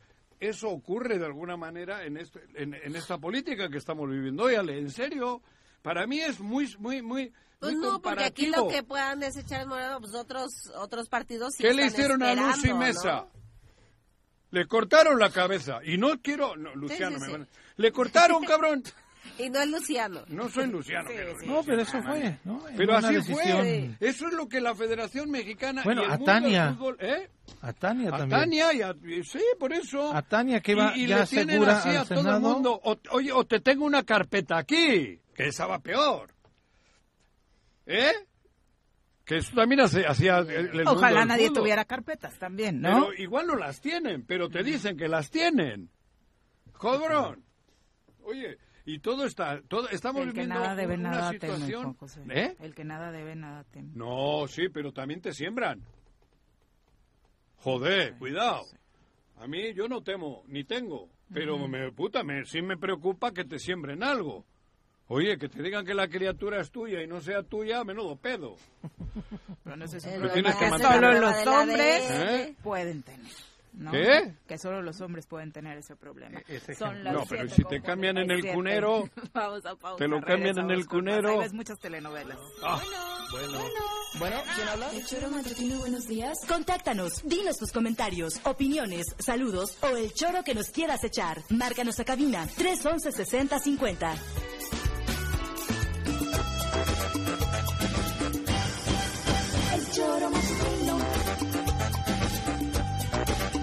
Choro matutino. El choro matutino. Gracias por continuar con nosotros. Estamos de regreso, son las 7.52 de la mañana. Gracias a todos los que están participando con sus comentarios. Ahora mismo le damos voz. Antes vamos a entrevista en este recorrido que estamos haciendo por las diferentes vocerías de Claudia Sheinbaum en los sectores eh, representativos del país. Hoy nos acompaña a través de la línea telefónica Camila Martínez, eh, una joven que precisamente ha estado participando, eh, empujando temas relacionados con la defensa de los derechos de las mujeres y otros asuntos eh, de, ese, de ese rango. Camila, ¿cómo te va? Muy buenos días. Hola, ¿qué tal, Viri? ¿Cómo estás? Muchísimas gracias por la invitación al programa. Al contrario, te saludamos con muchísimo gusto. Juanjo, Pepe, Ale Flores, también por acá, militante de Morena, exdiputada local. Eh, cuéntanos particularmente la propuesta rumbo a la presidencia de la República que encontrarán eh, en esta vía de Claudia Sheinbaum las jóvenes, las y los jóvenes y las mujeres en particular. ¿Cuál es? Creo que es súper interesante, por ejemplo, lo que se ha podido hacer en la Ciudad de México, ¿no? La, eh, doctora Claudia Sheinbaum eh, pues que fue el jefe de gobierno de la Ciudad de México, una de sus principales causas de vida ha sido el tema de la educación, que creo que es fundamental eh, para las juventudes, ¿no? Entonces, bueno, pues vemos que esa joven, ¿no? Que fue Claudia Sheinbaum luchando en el CEU, ¿no? Por mantener la gratuidad de la Universidad Nacional Autónoma de México cuando hubo quien quiso eh, subir las cuotas, ¿no? Pues eh, cuando fue jefa de gobierno mantuvo esa congruencia eh, de ampliar, por ejemplo, la cantidad de universidades, la cantidad de preparatorias, la posibilidad, por ejemplo, de generar becas ¿no? para, para los jóvenes y garantizar pues que haya pues sí que, haya un programa de gobierno donde los jóvenes pues puedan continuar sus estudios, ¿no? Porque qué era lo que pasaba, ¿no? Muchos de los jóvenes eh, que asistimos a universidades públicas es muy difícil entrar a universidades, por ejemplo, como la UNAM. O sea, realmente es un muy bajo porcentaje el que eh, pasa el examen de la UNAM y accede, ¿no? A poder formarse en, la carrera de su preferencia. Entonces, pues ahí hay un problema que, que me parece que se ha planteado mucho. Ahora Claudia acaba de ser eh, invitada a uno de los diálogos por la transformación, que son esos círculos, ¿no? Donde se discuten distintas temáticas. Y justo le invitaron hace unos días a eh, la discusión del tema de, mm, educación, ¿no? Y entonces lo que lo que se planteaba ahí es, a ver, estos jóvenes que están egresando de la preparatoria, ¿no? Son jóvenes que han aprobado, eh, pues asertivamente todas sus materias, ¿no? Que incluso consiguieron ya eh, un diploma, una validación por parte de no solamente la universidad, sino del gobierno. Lo que quiere decir que están preparados para poder hacer una carrera universitaria, pero no hay suficiente, este, no hay suficiente oferta, digamos, ¿no? Entonces, ¿qué hizo Claudia Sheinbaum en la ciudad? Y que me parece que sería muy interesante verlo, eh, pues llevado a nivel nacional, la generación de las nuevas universidades, ¿no? Hizo el Instituto Rosario Castellanos, ¿no? Este, hizo la Universidad de la Salud, ¿no? Son casi 40 mil jóvenes eh, que antes eran rechazados de las universidades y se quedaban sin posibilidad de estudiar, ¿no? Eh, y ahora no tienen la posibilidad de entrar a esas universidades y decidir si quieren ser médicos, si quieren ser ingenieros, si quieren ser historiadores, etcétera, ¿no? Entonces me parece que esa esta propuesta cambia mucho las posibilidades eh, que tienen que tienen los jóvenes, ¿no? Que tienen las juventudes eh, ahora en la Ciudad de México y queremos que sea un programa que llegue a todo el país. ¿no? Camila, eh, perdón que te interrumpa. Eh, desde hace mucho tiempo y por los sistemas de gobiernos anteriores hemos visto cómo cada vez han disminuido el presupuesto a las universidades. A mí me parece también que una situación reflexiva podría ser por qué no fortalecer a las universidades que ya tienen sistemas de calidad en su de impartición de, eh, académica, hablo la de Morelos. La de Morelos tenemos arrastrando una situación económica desde hace muchos años. Hoy todavía tienen deudas con el IMSS, tienen deudas con el SAT, tienen eh, dificultad para pagar su aguinaldo, están justamente en un conflicto eh, sobre la negociación del incremento salarial y pareciera que la universidad se está extinguiendo o le estamos apostando a que estas universidades, y me queda claro también que no es la única del país, en lugar de apostarle a ellas, se está apostando en crear otro método de universidades y abandonar estas universidades que están establecidas, que tienen además ya, insisto, todo el prestigio por los años en su misma autonomía de cátedra también. Es una tristeza, la verdad es que durante mucho tiempo vimos como efectivamente, ¿no? Se, abandonó a las universidades públicas, a las universidades autónomas, ¿no? Y se privilegió, por ejemplo, eh, la generación de universidades Patito, patito. Patito, ¿no? Sí, baratitas y patito y en, y en una de esas, ¿no? Patito, ¿no? Y entonces es un problema porque, por un lado, como bien dices, ¿no? Algunas no tienen el nivel que pueden tener este, una autónoma de Morelos, que puede tener una UNAM, que pueden tener, este, no sé, ¿no? Una UAM, ¿no? Eh, no tienen, ¿no? Ese, ese nivel de preparación de los jóvenes ingenieros, de los jóvenes médicos, de los jóvenes científicos sociales, ¿no? Em, y por otro lado, además, ¿no? Eh, suponiendo que tengan, eh, que hay algunas que tengan buen nivel, que yo no dudo, ¿no? Que haya universidades privadas que tienen buen nivel, pero ¿qué está pasando, no? ¿Por qué estamos privilegiando, por ejemplo, cuando se daban eh, muchas becas para, para estudiar en, universidades particulares, porque estamos privilegiando, ¿no? Que sean solamente unos cuantos los que puedan pagar y acceder a esa educación o bien, ¿no? Que sea restringida la cantidad de jóvenes que reciben una beca y pueda ir a la universidad, ¿no? Este, creo que eh, el, logro que tenemos con las universidades públicas en este país es un logro que tiene que ser, o sea, es un logro que en muchos otros países no se tiene, ¿no? Y que ya quisieran muchos países este, que hoy son potencia, tener un acceso a un derecho tan importante como la educación de la misma manera en que nosotros. Entonces, estoy súper de acuerdo este, contigo, ¿no? Creo que es importantísimo el impulso a las, a las universidades públicas, ¿no? No solamente en temas de financiamiento, sino en temas de apertura este, de las matrículas, en temas de generación de, de, nuevas universidades, de nuevas especialidades, pues que ayuden al final a que estos jóvenes que, que, ojo, tienen muchas ganas de desarrollarse, ¿no? Porque, porque lo hemos visto, ¿no? O sea, hemos podido platicar incluso con algunos jóvenes este, del Instituto Rosario Castellano. Tienen muchas ganas este, de poder poner los conocimientos, la preparación, la formación, pues al servicio de lo que de lo que se necesita en este país. Entonces hay que darles la oportunidad, ¿no? Porque al final creo que también la educación es el motor de cambio del país. Y si apoyamos a las juventudes hoy, mañana vamos a tener un mucho mejor México. Y ese apoyo a las juventudes también está en la libertad y la apertura para que cuadros como tú puedan participar en este proceso electoral. Sí, creo que es importantísimo. Eh, fíjate que el 40% eh, de quienes van a decidir eh, el proceso electoral de este año, ¿no? son menores de 30 años, ¿no? Quiere decir que hay una brutalidad de jóvenes, ¿no? Y que ojo, ¿no? Creo que hay agendas particulares que tienen los jóvenes que es súper importante ponerles atención porque durante muchos años no se les puso atención, ¿no? ¿Qué pasaba antes? Pues los jóvenes eh, durante el sexenio de Felipe Calderón, durante el sexenio de Enrique Peña Nieto, ¿qué pasaba, no? Bueno, no solamente eran marginados, ¿no? Este, porque eran vistos como un problema, era, ah, es que los chavos, este, son eh, problemáticos, son revoltosos, eh, incluso, ¿no? veíamos que eran muchas veces, pues, detenidos, amenazados, incluso asesinados, ¿no? Durante la guerra contra el narcotráfico, a mí nunca se me va a olvidar el caso de Javier y Jorge, estudiantes eh, del Tecnológico de, Monterrey, que estaban asistiendo a sus clases de doctorado un día y se mete un comando armado y, los asesina, ¿no? ¿Y cuál fue la respuesta en aquel momento? Eh, la respuesta frente a los padres de Jorge y Javier ¿no? fue inventarles, porque además era falso y después tuvo que reconocer el expresidente Felipe Calderón, ¿no? Inventarles que estaban involucrados con el, con el narcotráfico, ¿no?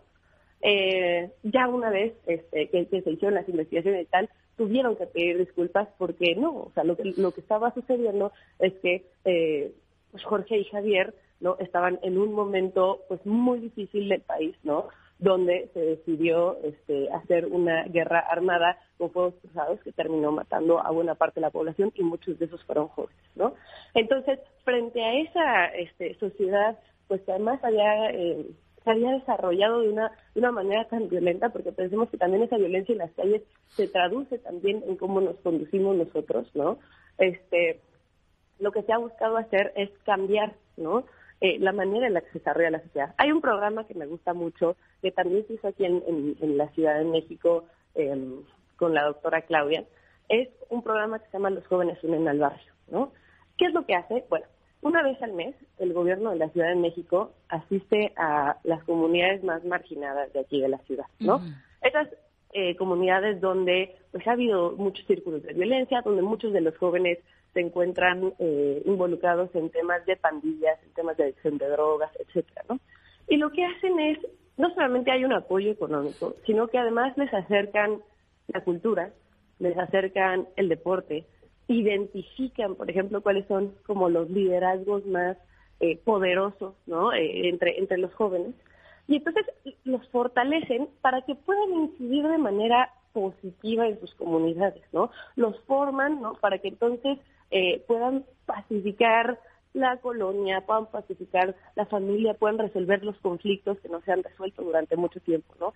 Y creo que es bien bonito esta forma de ver a las juventudes, ¿no? Porque entonces eh, justo, ¿no? O sea, cambian el espacio político eh, que, se tenía, ¿no? Donde eran eh, el problema a resolver o el problema a ignorar muchas veces y ahora se convierten, nos convierten, ¿no? En este, agentes principales para ayudar a, pacificar el país, para ayudar a mejorar las comunidades, ¿no? Entonces, creo que también este, esa participación es muy importante. Por supuesto, es importante tener representantes en espacios de toma de decisión que sean jóvenes, porque hay muchas agendas que es fundamental atender, pero también pensemos en la importancia de la participación política de las juventudes en lo más cercano, en las comunidades, en las calles, etcétera. Eso es fundamental y necesitamos eh, un gobierno que lo promueva en todo el país. Camila, pues muchas gracias por la comunicación.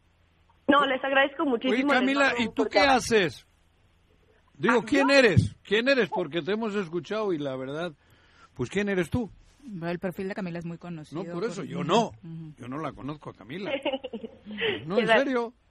Perfecto. Mira, eh, yo me llamo Camila Martínez, vivo acá en la Ciudad de México.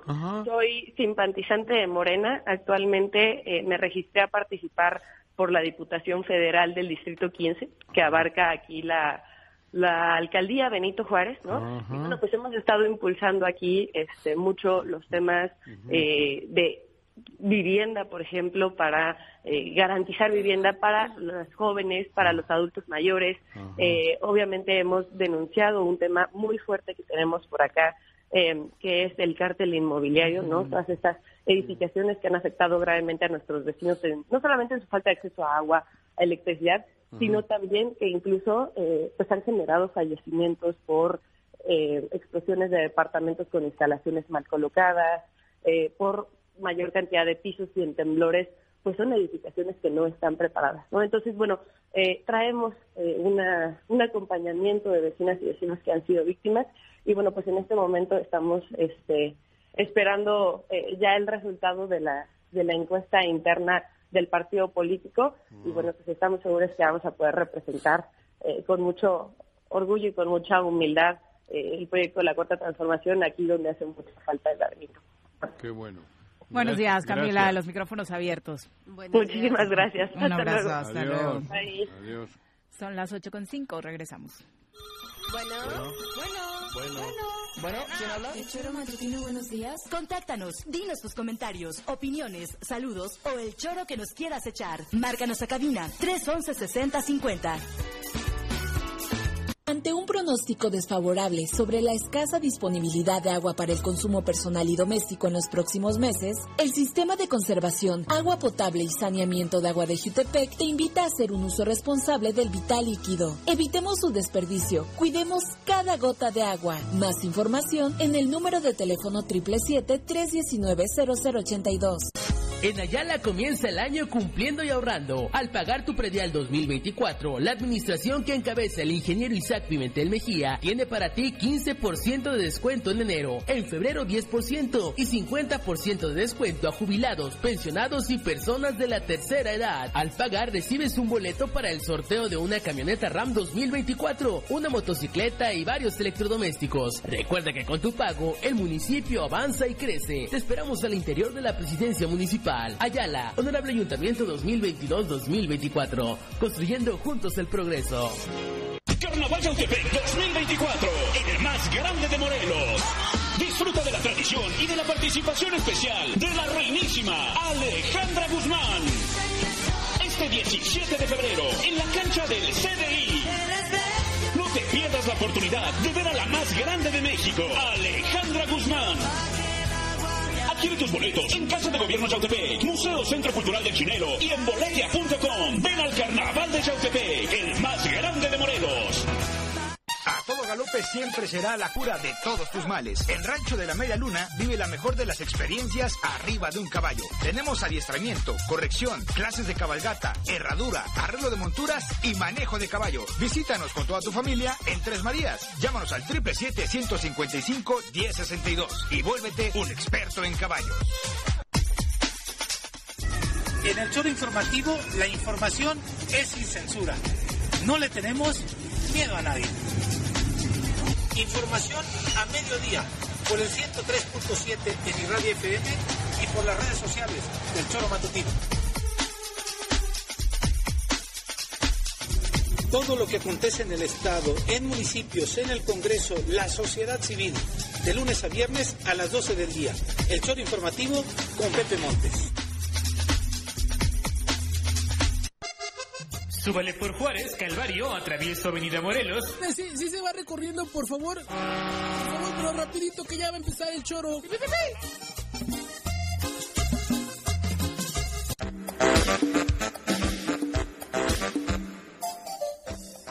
Gracias por continuar con nosotros. Vamos a arrancar con eh, saludos hasta el Jicarero a través de YouTube. Dice, buenos días, saludos. Están invitados el 24 de febrero a la fiesta tradicional en esta zona. Un abrazo. Muchas gracias. En esta comunidad sabemos nos escuchan bastante. Gracias por la invitación a su fiesta tradicional. Y hablando el 24 de febrero, desafortunadamente por los altos índices de violencia en la zona, el municipio de Iguala anunció que la tradicional fiesta del 24 por el Día de la Bandera o en el marco del Día de la Bandera, que igual es cuna de su nacimiento y demás, se suspenden las celebraciones este año. La situación en esta zona de Iguala, Tasco, Teloloapan está Chilpancingo, lo ocurrido con la, el asesinato de los cinco conductores de transporte público el fin de semana fue terrible, ¿no? Terrible más lo que ha sucedido en Acapulco, ¿no? Que tampoco ha, ha parado. Eduardo Lima, saludos. José Luis Portugal Méndez, un abrazo hasta Tepalcingo. Reyes Bell, saludos. Hoy hasta Emiliano Zapata, igual Alfredo Barón, por allá nos escucha.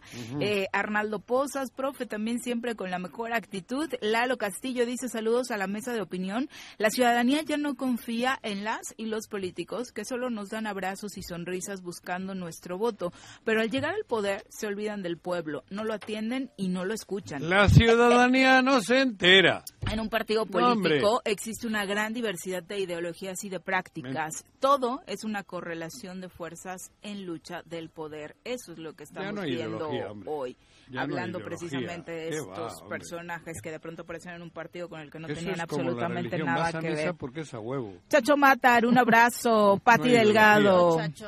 No toda la gente va por eso, Juan José.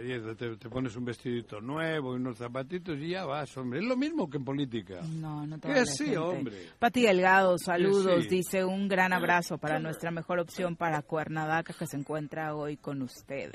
Juan, ¡Ah! Juanjita. y luego dices que Paco, ¿eh? De quien alienta sus comentarios. no me atrevo el José Luis Martínez. No me traes huevos. ¡Ah! No me traes huevos, tráeme huevos. Tengo que bajar la tapa. José Luis Martínez dice, el aquelarre político del maquiavélico Luciano. ¿Qué? Para las huestes prianistas está a todo lo que da y todos los días. ¿Qué dice? Eh, qué bueno que Ale lo castigó al dejarlo sin postre, porque es importante que recuerde que es un Luciano. Ajá. Viri, no te dejes convencer por él. A donde vaya Juanji, yo tomo el camino contrario siempre. Entonces, no se preocupen. No, bien, no necesitan Karina, Karina Ávila, un abrazo. Ramón Albarrán dice saludos al equipo de Yaute eh, y que le ofrezca una tapa de huevos de doble yema a muchos de Morena que tienen que aguantar a Ulises. Pues no sé si con los que trae Juanji orgánicos pueda alcanzar para eso, ¿no? Son orgánicos, ¿no? Los tuyos. No sé, espera. Voy a ver si Alejandro Ávila dice, amigos, sin duda, escuchando la militancia y por su capacidad, los hechos hablan y sería muy fácil dar con una elección de candidato o candidata buena y me parece que la capacidad recomienda a Ale Flores, que hoy los Fíjate, acompaña. Yo me atrevería a agarrar la lista, yo, que simpatizo con la 4T, si me hubiesen dejado a mí decidir, decidir, yo hubiese hecho que Morena sea invencible. Y no lo digo por lo chingón que soy, por la cantidad de gente buena que hay. Con la marca que tiene Morena, todavía, todavía, digo porque esto se va a acabar. Yo, Arrese, Juanjo, me hubiesen dejado a mí armar todo de, en los 36 De fuera parece fácil. No, no, de fuera y de dentro. Pero luego un ingrediente ah, súper importante que dice Ale, que es la unidad. ¿Qué? Es bien difícil de lograr así. Que es el gran reto, no nada más en Morena, en todos los partidos. En todos los partidos es el gran reto. el rollo ese de la unidad. y todavía me atrevo a traer un ejercicio de los 36 municipios hasta con regidores, güey. ¿Qué tal, eh? Y hubiese sido invencible por la marca. Con la, con la marca. Así pintaba, Con la marca. Lo que pasa que... Hablabas de los egos al inicio del programa, Joaquín, los, los egos. Mira, desde que se juntaron en Tepoztlán, ahí se jodió, ahí se pervirtió. Vicky Jarquín dice, yo no podría tener confianza en personas que cambian de partido así tan abruptamente. Diferente es cuando se trata de la misma ideología, no sé, de el PRD a Morena, de Morena al PRD, pero otra cosa es el PAN de derecha a izquierda, que es el, ejemplo que pone Vicky. Pero hoy en día esto es como la Fórmula 1. ¿A dónde se ha ido Hamilton o este? A Ferrari. ¿Y dónde estaba? En Mercedes. Pues por eso es lo mismo. Hoy ya no hay. Hoy es el que paga o el que te propone un negocio. Pero es que dice que ya lo logró todo con Mercedes y tiene mucha razón. Pero ahora le pagan más en Ferrari. Sí, claro. Y se ha ido a Ferrari. Pero no es que tenía el amor a Mercedes, tenía el amor a lo que Mercedes le pagaba. Sí. Punto. Y esto es lo mismo. Por eso te digo, si a mí me hubiesen dejado morena, yo les armo un trabuco invencible. Pati Delgado. En los 36 municipios. Un abrazo. Pancho López, no sé si sea real, yo no recuerdo este nombre escribiéndonos, pero si eres radio escucha, bienvenido. Dice, Ale Flores tiene dos problemas y uno de ellos es que colabora en el tesoro. Dice que eso te resta puntos, Ale. no sé. No sé, no lo sé. Pero la pregunta es, ¿la resta puntos por estar en el choro o porque los de Morena no quieren a los del choro? No, en la dirigencia. A mí sí me quieren. ¿Ulises Bravo? Ese no es de Morena. Es de Morena. Aparece en las reuniones. Es el líder moral. Ese es de Morena. Por eso, a eso me refería. Qué malo eres, Pancho López. Panchito. no puede ser candidata porque Ahorita tienes la ocasión, Panchito. Jimmy Patrick, un abrazo. George Hernández dice, me parece súper maquiavélico que la atención se esté centrando en las campañas electorales, ignorando eh, todos los problemas como el genocidio que se está gestando en el Estado, por la cantidad de homicidios dolosos. Eh, ya la verdad es que hay una terrible situación de la violencia y no se está hablando de ellos. Una reflexión bastante amplia la que hace. Por cierto, fueron 16 los eh, homicidios dolosos en este fin de, semana, largo. 16. Genaro Sánchez, saludos. Dice Lupita Ramírez que también te manda un abrazo. Alex, Sandy, Sandy igual. Omar Barrera eh, dice el problema de Morena en Morelos es que no hay operación política. Se están confiando de la marca y en Morelos eso no ha funcionado porque están formando un tutti frutti de partidos desde hace más de 10 años. Tutti frutti. Lupita Ramírez, gracias. tutti frutti me gusta. Por escucharnos, José Regino dice, sí, a mí me quedó muy claro el comentario de Santillán ayer cuando dijo que a Ale no le alcanza para competir. Ale es una dama en la política, mi admiración y respeto para ella. Gracias. Eh, la Vega a través de Twitter, ya eh, estamos por concluir, dice, ¿por qué se empeñan los directivos de Morena en poner a Bolaños? ¿Por dinero? ¿Amiguismo?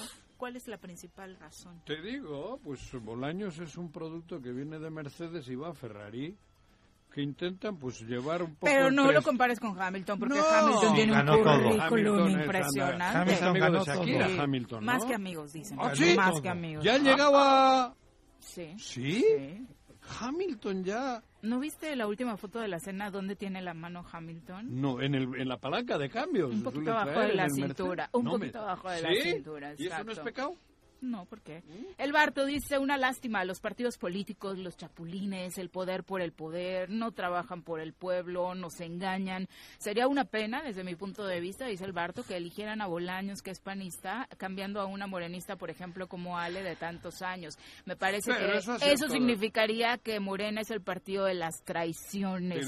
y le pregunto a Ale, ¿qué haría en caso de no ser favorecida por la encuesta? Pues pasteles, patronos los lunes, o los viernes, seguir dañando su reputación viniendo al Choro, diría Pancho, diría Pancho López. Bueno, vamos a pasar entrevista ya, con el poeta y otras cosas, pero hoy nos visita precisamente en su versión de representante del INEGI en la entidad, Ricardo Torres Carreto, bienvenido. Hace un rato que no nos veíamos por cabina. Eh, ¿Te tenía vetado Juanjo? Eh, ¿No? No necesariamente por lo que acaban de decir. Yo siempre estoy aquí con mucho gusto.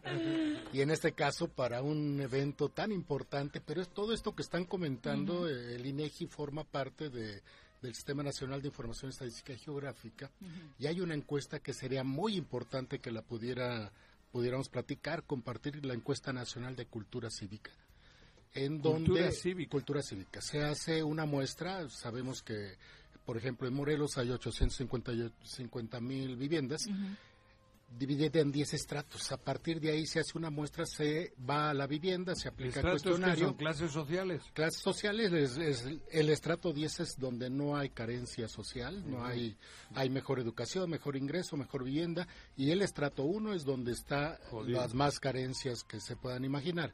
Y a partir de ahí se hacen las muestras. Eso va por estatus económico. Eh, por varias, es un modelo muy interesante, muy complejo, sin embargo, muy evidente. Cuando vamos a la vivienda, aplicamos cuestionario y entonces es representativo de la realidad. Es decir, una encuesta tiene que ver con un diseño conceptual de alto, de mucha profundidad y, de alta confiabilidad. Las encuestas de ustedes. Eh, las encuestas en general, hay algunas que son eh, Pero del INEGI habla. Del INEGI ah, es en todos los casos, tanto en vivienda como en comercio. No, no, no, por eso quiero aclarar, porque generalizar encuestas no es encuestas del INEGI, sí, y, en las que confiamos. Y aplicar encuesta o el término encuesta a cualquier sondeo de opinión no es lo mejor porque cuando se hace la representación de los resultados, ahí es donde tenemos algunas dudas en cuanto a a qué es lo que realmente representa un sondeo de opinión, un inventario y, en, algunos otros aspectos. Ahora venimos a hablar del censo económico. El censo económico, eh, que es una colección de, de, actividades que hemos realizado eh, eh, pues ya durante muchos años. 1930 fue el primer censo que se levanta en el país. En Morelos eran 402 unidades económicas con 1.559 personas ocupadas post-revolución después de que 1930, después de que termina la revolución con 132 mil habitantes en Morelos 15 mil 102 en Cuernavaca Cuernavaca no olvidemos que empezaba en el Calvario y terminaba en las ruinas del, del huerto del obispado ahora que es el Jardín Revolución y entre la barranca de Amanalco y la de San Antón. Eso era Cuernavaca. Eso era Cuernavaca, así es. El pueblo. Y, se ¿El Calvario para arriba era Huitzilac? Eh, no, no, el Calvario, la entrada, la entrada, la entrada a la ciudad, entonces, que es donde confluye. Era el otro, ¿no? Así es, así es. Entonces, todo eso era Cuernavaca. 15.000 habitantes. 15.102 habitantes a, 1920 y había entonces 402 unidades económicas donde prevalecía en, eh, negocios, negocios, negocios, negocios, y ahí era donde se desarrollaron actividades económicas, sobre todo de producción de alimentaria, después herrerías, después peleterías o producción de pieles, y bueno, pues era una realidad que ahora en 2019 pues son poco más de 121 mil negocios en los 36 municipios. Hace 100 años así es, así es. Vamos, es el ejercicio número 20. Ahora vamos a visitar a las eh, unidades económicas. Estamos en planeación identificando más de 131 mil esperemos que sean más, es decir, 1930 por revolución, 2024 post pandemia y nos va a dar una evidencia de qué es lo que existe en materia de la actividad económica, el parque económico, unidades, eh, no solamente negocios, cuántas personas eh, se ocupan, cuáles son sus remuneraciones, gastos, eh, materias primas, bueno, una serie más de elementos que vamos a preguntar para poder actualizar la serie histórica de información de los censos económicos y que estamos obligados ¿Qué porcentaje de, de eficacia o de sinceridad están en las respuestas de la gente? Ahora, eh, dando respuesta a tu pregunta, queremos eh, sobrepasar a los vigilantes y a los contadores. En ocasiones nos eh, cuesta trabajo entrar al negocio y lo importante del dueño, de los eh, administradores, directores del consorcio, es evidenciar su realidad lo más cercano posible a su propia realidad. Sobre todo bajo la premisa de que el INEGI cuida el, con un celo brutal la, confidencialidad de la información. Aquí llevo 27 años eh, en el INEGI 39, de manera que sé que esa es la riqueza más importante que hay por parte de la confianza que nos tiene la sociedad al INEGI. Por lo tanto, eh, somos celosos cuidadosos de esa parte. Entonces, hablando de lo que comentaban, tenemos un protocolo de seguridad. Todo nuestro personal ya está capacitado. Identificamos una serie de eh, premisas, por ejemplo, para marchas, para tomas de eh, carreteras y una serie más de elementos. Todo esto nos permite tener un acompañamiento de tranquilidad a nuestro personal. Tenemos poco más de 600 personas contratadas que desde ayer están recorriendo 79 localidades en el estado, poco más de 29 mil eh, manzanas, para poder eh, hacer el recorrido sistemático esquina-noroeste en el sentido de las manecillas del reloj, ah. para poder saber si hay actividad económica dentro de la vivienda. Esto es muy importante. Hace cinco años en... ¿Dentro de la vivienda? Dentro de la vivienda, en Temoac, eh, toda la región oriente, tuvimos una campaña de difusión muy intensiva y surgieron las actividades de manufactura de productos alimenticios al interior de la vivienda. Así es. Familiar. O sea, como Ale que hace sus pasteles en casa. Por ejemplo, sí acepta que... Ella no compra en Costco. Y más va a tener que hacer. No soy revendedora de Costco. Más vas a tener que hacerme. Habría que, ¿no? checar No, ya los probamos y no, no son, son mejores. Este, seguramente habrá oportunidad. Pero bueno. Sí, hoy le pudo haber tocado. Tenemos que tenemos que visitar todas las viviendas, preguntar, y ahí es donde se ejerce un ejercicio muy importante de comunión con la sociedad a través de esa confianza que nos tiene, de la difusión que le estamos dando al proyecto y entonces visitar más de 130 mil eh, unidades económicas desde el 6 de febrero y hasta finales de agosto para que en enero tengamos los resultados preliminares durante en el, año del 25. Del 25, ¿Cuánto, ¿cuánto dura una entrevista aproximadamente a cada...? Depende de la estructura económica del negocio. Hay ah, entrevistas que duran 10 minutos, eh, digamos que una miscelánea con una persona o dos, pues como... Eh, y con sus remuneraciones y toda la aplicación del cuestionario no tarda más de 10, 15 minutos. Ya cuando es un consorcio, hablemos de el CIVAC, eh, las Ah, tenemos un grupo prioritario de negocios, poco más de 2.000 negocios que aportan más del 85% del PIB en el Estado. El volumen. Ahí tenemos un grupo muy especializado de compañeros que los visita y aplica los cuestionarios. Es mucho más complejo visitar Bristol, visitar Dr. Reed's, eh, Continental Automotive o Sangoban. Es diferente a visitar una unidad económica de una ferretería, una... La eh, de la esquina. Correcto. Entonces tenemos esa variedad de em, realidades que tenemos que contactar y convertirlo en información. No, El concepto es que el negocio esté fijo o semifijo en, sobre el piso para poder eh, georreferenciarlo y entonces conocer su, su realidad a través de los cuestionarios. ¿Tienes algún parámetro de cuánto? Porque mencionas, obviamente, se va a aplicar esta encuesta después de la pandemia, pero previo a la, o durante la pandemia hubo muchísimas unidades de negocios que se que quebraron, que cerraron, ¿hay una expectativa o un cierto número aproximado ah, de los que cerraron y cuánto se ha recuperado? Desde luego, son cuatro ejercicios que se realizaron posterior al censo económico del 2019. el primer impacto, el primer estudio, que se, llama estudio sobre la demografía de los negocios. Cuántos nacen, cuántos eh, van creciendo, maduran o mueren. En ese entonces identificamos que había 37 mil negocios de los 121 mil que captamos en el 2019, ya en el 20 de marzo y los siguientes meses desaparecieron 37 mil. Pero aparecieron 29 mil. Es decir, no solamente desaparecen, se mueren, cierran, sino que cambian de giro, cambian de, eh, de ubicación geográfica y bueno, una serie de fenómenos que se eh, llevaron a cabo y ahora por eso tenemos la expectativa de que la realidad que nos va a arrojar el censo nos va a dar evidencia de cuál fue la afectación cómo se fortaleció el parque económico, porque algo muy importante es que la decisión de los morelenses es seguir trabajando para poder tener ingresos y tener satisfactores que llevar a la familia.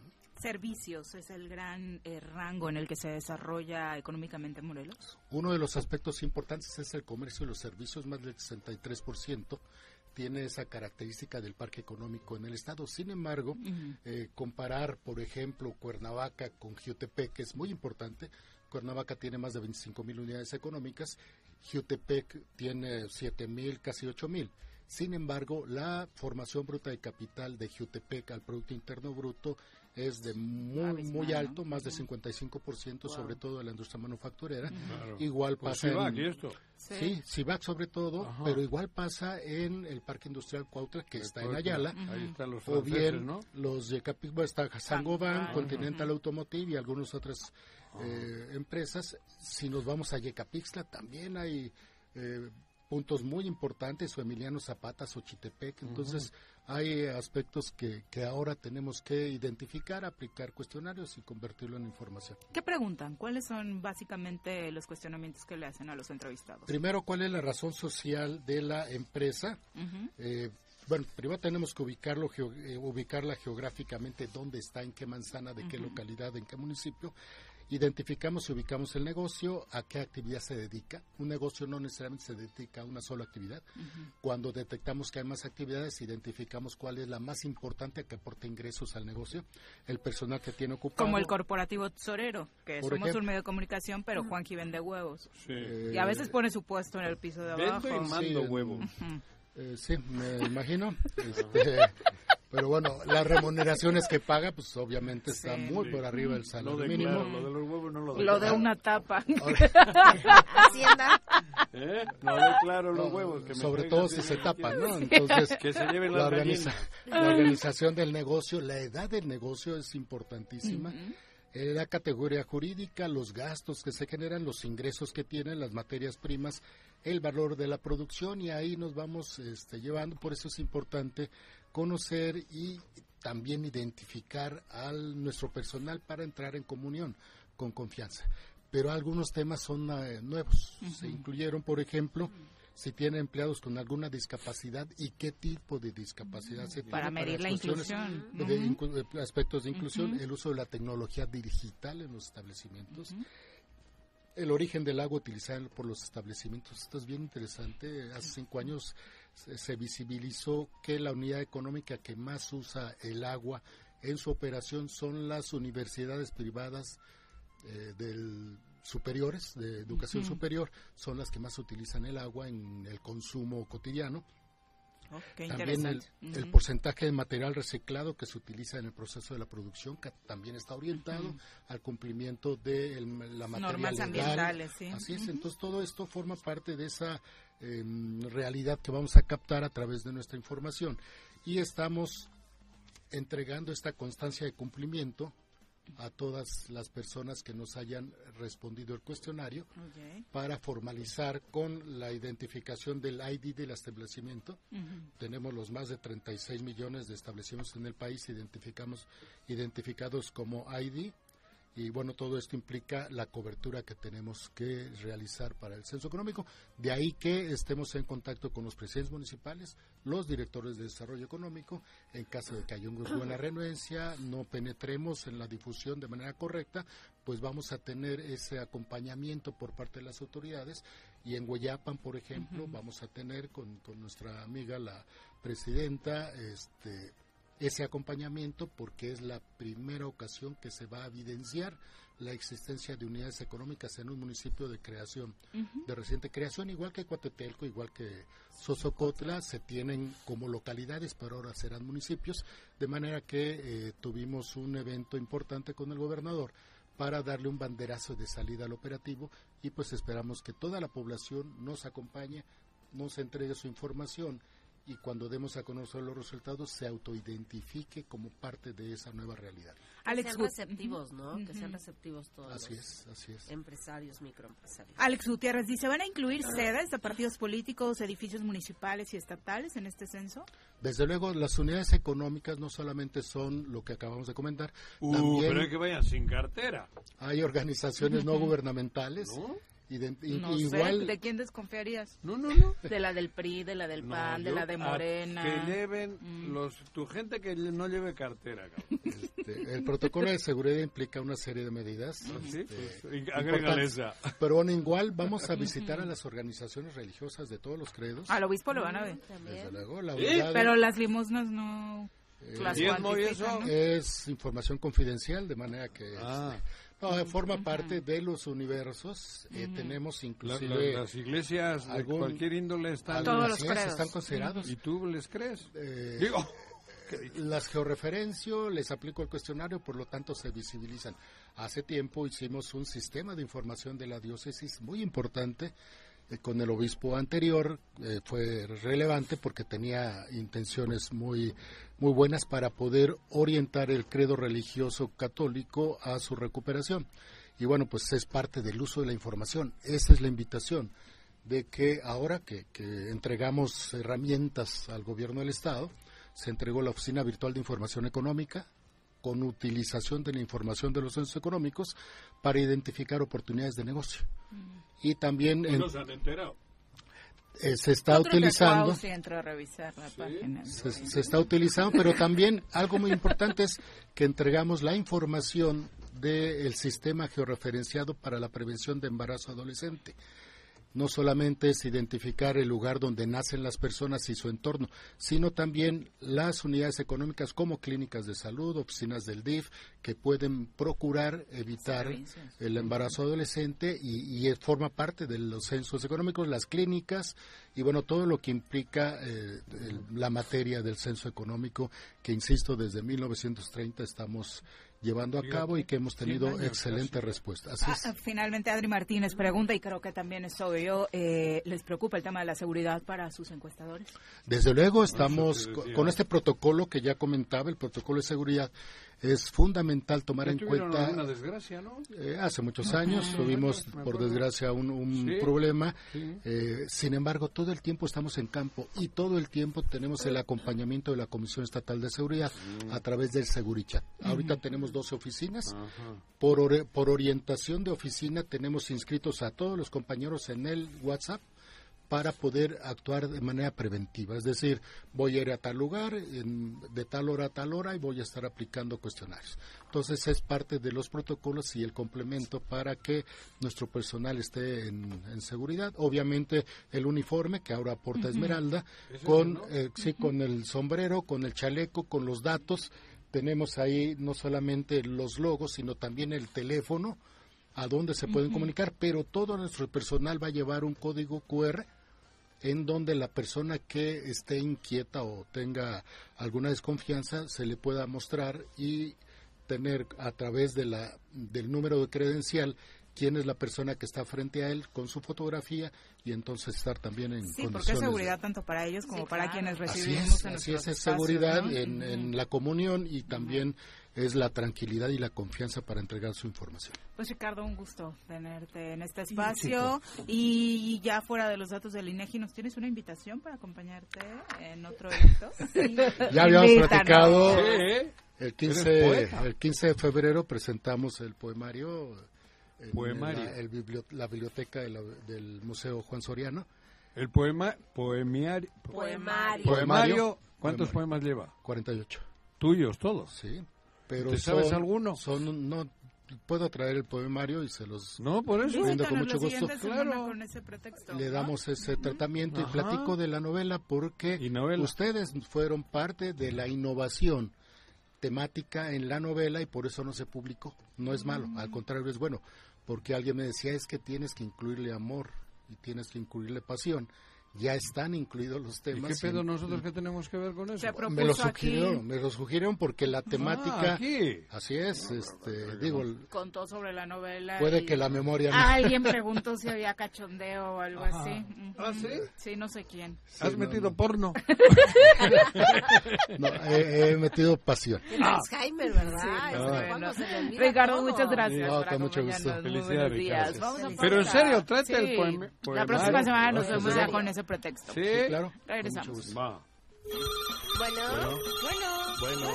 Bueno. ¿quién habla? El Choro Matutino, buenos días. Contáctanos, dinos tus comentarios, opiniones, saludos o el choro que nos quieras echar. Márcanos a cabina 311 6050.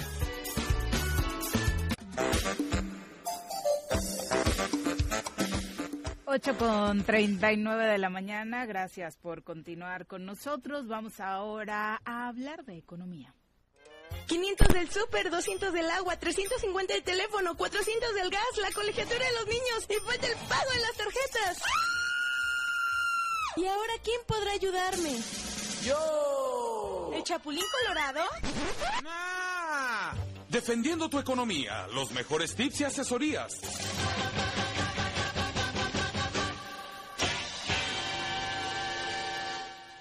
¿Cómo te va, Gerardo? Bienvenido. Excelente, gracias, Viri. Buenos días, Juanjo, Pepe, Buenos días. Ale, a la orden, aquí estamos y sobre todo el amable auditorio. Pues estamos eh, con el termómetro financiero, primero para que tomen sus previsiones en el uso de su tarjeta de crédito y sobre todo la asistencia al mercado para comprar los víveres, porque la inflación subyacente, que no es la que se reporta normalmente, pues está altísima, ¿no? Por los precios de las verduras y algunas legumbres. Y el tipo de cambio pues oscila alrededor del 17.06. ¿Cómo están los huevos? Eh, altísimos, ¿no? Muy caros. Hasta arriba, Inalcanzables. el precio que me va a vender los Eh, huevos. inalcanzables los precios. ¿no? ¿Y el tamaño? No es impresionante en verdad, porque no están alcanzables por el momento, ¿no? Con el salario que, que se gana, ¿no? Sí, está, está complicado, ¿no? Que yo tengo una minita entonces. ¿De qué? De, ¿De huevos? De gallinas. ¿Y de huevos? Ah, ok, perfecto. Eso ayuda sobre todo en estos tiempos para enfrentar la carestía. La, la crisis Sí. económica. Y pues hablar sobre una de las reform de las intenciones de reforma que ha propuesto el presidente, que es la de pensiones, ¿no? Ah, la que- la Ahí viene, ¿no? Muy interesante, 20. sí, ¿no? Eh, sobre todo en este año que es electoral, pues, algún sentido tendrá también esas reformas. Pero lo más importante son las pensiones y se habla, en, en un inicio la, estaban espantados porque pensaban que iba a eliminar las afores, ¿no? Entonces las empresas, obviamente que tienen estas concesiones, ahorro. decían, híjole, pues no, se va a hacer. Pero no, no es así. Más bien la, la reforma va en, en un sentido más social, sí cuestionable por algunos en cuanto a cómo, se, de dónde saldrán los fondos para poder nivelar los, eh, los ingresos mensuales que recibirá una persona después de los 65 años. La historia, pues nos lleva a que en 1997 se reforma, ¿no? La, la, el artículo 123 con la intención de que las pensiones pues fueran ya administradas por instituciones privadas y las aportaciones fueran tanto por el patrón como por el gobierno y obviamente los trabajadores, ¿no? En ciertos porcentajes.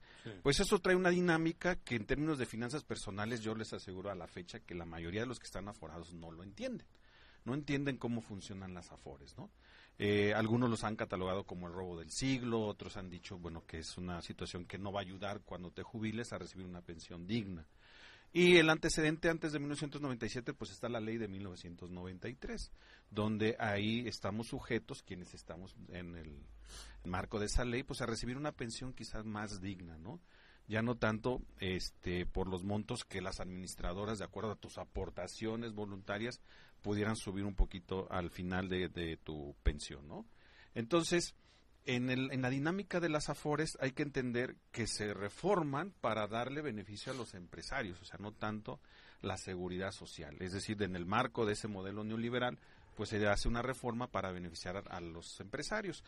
Y hoy se intenta regresar un poco a que cuando tú te pensiones, pues recibas algo digno. ¿De, cuán, ¿De qué monto se habla? Bueno, de tu que recibas el 100% de tu último salario y si este está por debajo de los 16 mil pesos, que es el ingreso promedio que se registra en el IMSS, pues pueda recibir esos 16 mil pesos, ¿no? Entonces, ¿de O sea, quién? ese sería el mínimo. Ese sería lo El- mínimo que recibirías. que Entonces, abajo. correcto. Y había algo que técnicamente Y el que no llama- está en nada, se, se tiene que nivelar a esos 16 mil. Sí, entonces hay una hay una tasa de reemplazo, es decir, todos los que están por debajo de 16 mil tendrían que anivelarse a ese promedio de cotización del insisto, y salario el en el que seguro. no está en nada, que no, que no tiene tendría trabajo. que, que no existe en eso. Sí, claro, que no tiene trabajo, el Ok, que no ya, cotiza. El que no cotiza, pues ese tendrá que estar por la cuestión del bienestar, ¿no? Porque ahí no, Sí, no no, tiene, no hay- pues no hay un patrón no hay que le esté exacto, aportando, eso ¿no? hay muchos así en el país. Sí, estamos hablando de millones, no de cientos, son- ni de miles, son Ajá. millones. Entonces, pues ¿quiénes van a protestar por esta reforma? Sin duda, pues las empresas, ¿no? Pues porque dirán, oye, pues claro. vamos a tener que anivelar y vamos a tener que pagar un poco más. Sí, joder, tú imagínate Y- el daño que le haces a Slim. Claro. Va a dejar de ser el millonario más grande del mundo, güey. Pues eh, le, Menuda le chinga, pegaría. ¿no? Pero Le pegaría, Yo le aquí, pegaría, pero en otro sitio, güey. en lo que al En principio lo hablamos, lo- lo de las gallinas. las gallinas. Pero el asunto es que la productividad del trabajador sigue siendo más alta que su remuneración. Entonces, si nos vamos a términos de justicia, sería salario igual, trabajo igual, ¿no? Y en ese, en ese aspecto, pues sigue todavía estando hasta por debajo esa pensión de la productividad de los trabajadores, ¿sí? En, en otro sentido, y orden de ideas, bueno, ¿qué va a hacer el gobierno? Pues va a tener que aportar del el erario público. Y es ahí donde se le cuestiona, donde le dicen que va a tener un costo fiscal altísimo. ¿sí? Entonces está hablando de crear un fondo de alrededor de 65 mil millones en mayo para empezar y el cual va a estar este suministrado por lo que esto esta idea de que devolverle al pueblo lo robado, ¿no? Y otra parte pues va a ser de la recaudación que se haga y para eso se demanda una reforma fiscal, no tributaria. Es decir, tributaria es que te aumenten el impuesto, fiscal va a ser los mecanismos para que el SAT pueda recaudar más ingreso y con eso poder financiar lo de las pensiones, ¿no? Entonces, está en la mesa la discusión de las pensiones, pero sí tiene un sentido social. Es regresarle un poco al obrero lo que ha trabajado. Pero en este escenario estamos viendo la manifestación a favor o en contra de empresarios y de algunos analistas. Pero ¿qué pasa con la clase trabajadora? que es al final la que tendría que estar presente porque estamos hablando del artículo 123 constitucional. O sea, no es una reforma a la Ley Federal de Trabajo, es una reforma a la Constitución. Y entonces el sector obrero tendría que estar impulsando esta reforma y obviamente, como ha pasado en los años, no está presente. ¿Sí? Y eso es una cuestión de justicia social. ¿Pero qué sería? ¿Vía sindicatos? Vía sindicatos. Pero los sindicatos han sido pulverizados, ¿no? Claro. Desde hace más de dos o tres décadas, ¿sí? Y no tiene presencia. Pero sí se tiene que discutir, o sea, es una, son reformas que se tienen que discutir en los ámbitos correspondientes, para que no después este, veamos que se aprueba una reforma y luego se analiza si funciona o no. Entonces, averigua. Claro, y nuevamente, o sea, se tienen que llevar a la academia, a los centros de investigación, para que estos puedan ser aval de lo que se está proponiendo, si realmente tiene un sentido social y económico que beneficie, obviamente, a la clase trabajadora y no ponga en riesgo el crecimiento del Producto Interno Bruto, ¿no? el crecimiento y desarrollo económico. ¿Cuánto, ¿Cuánto llevaría una discusión así de manera formal, de manera seria, de manera responsable? Mínimo seis meses. Obviamente con los eh, llevándolos a los canales adecuados, ¿no? Y Pero ese es el problema, porque no hay. como hay tanto interés mezquino, muchos entorpecerían todo eso. Claro. No creo que salga ya en esta ¿Eh? No, pues me eh, parece que este no. no. no, es complicado por la oposición. Van, a, las van a legislar los nuevos diputados.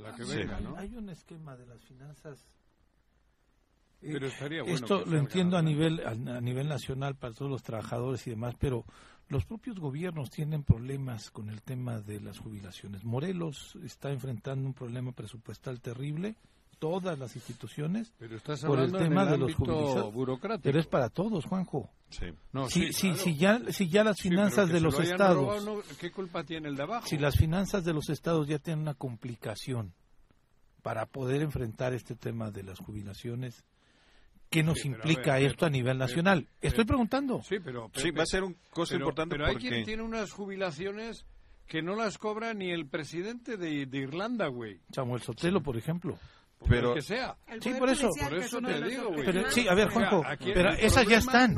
esas no las podemos quitar. Pero aquí queremos arreglarle al de abajo. Sí, sí, sí. no al de... No. También hay, hay trabajadores de los ayuntamientos que se jubilan con un salario pésimo. Exacto, y a esos, a esos es los que les beneficia a los que ya esto. Las tienen, ya no le podemos hacer nada. Ya son derechos adquiridos. claro. Yo pregunto en este tema, ¿realmente nos da como Estado, nos da para plantear una reforma verdaderamente estructurada y que no tengamos complicaciones desde las finanzas públicas?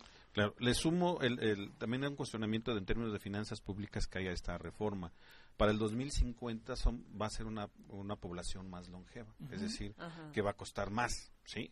Y entonces en ese sentido va lo mismo en los estados y a nivel federal, ¿de dónde vamos a sacar el dinero? De Slim. El antecedente es que... pues ¿De dónde está?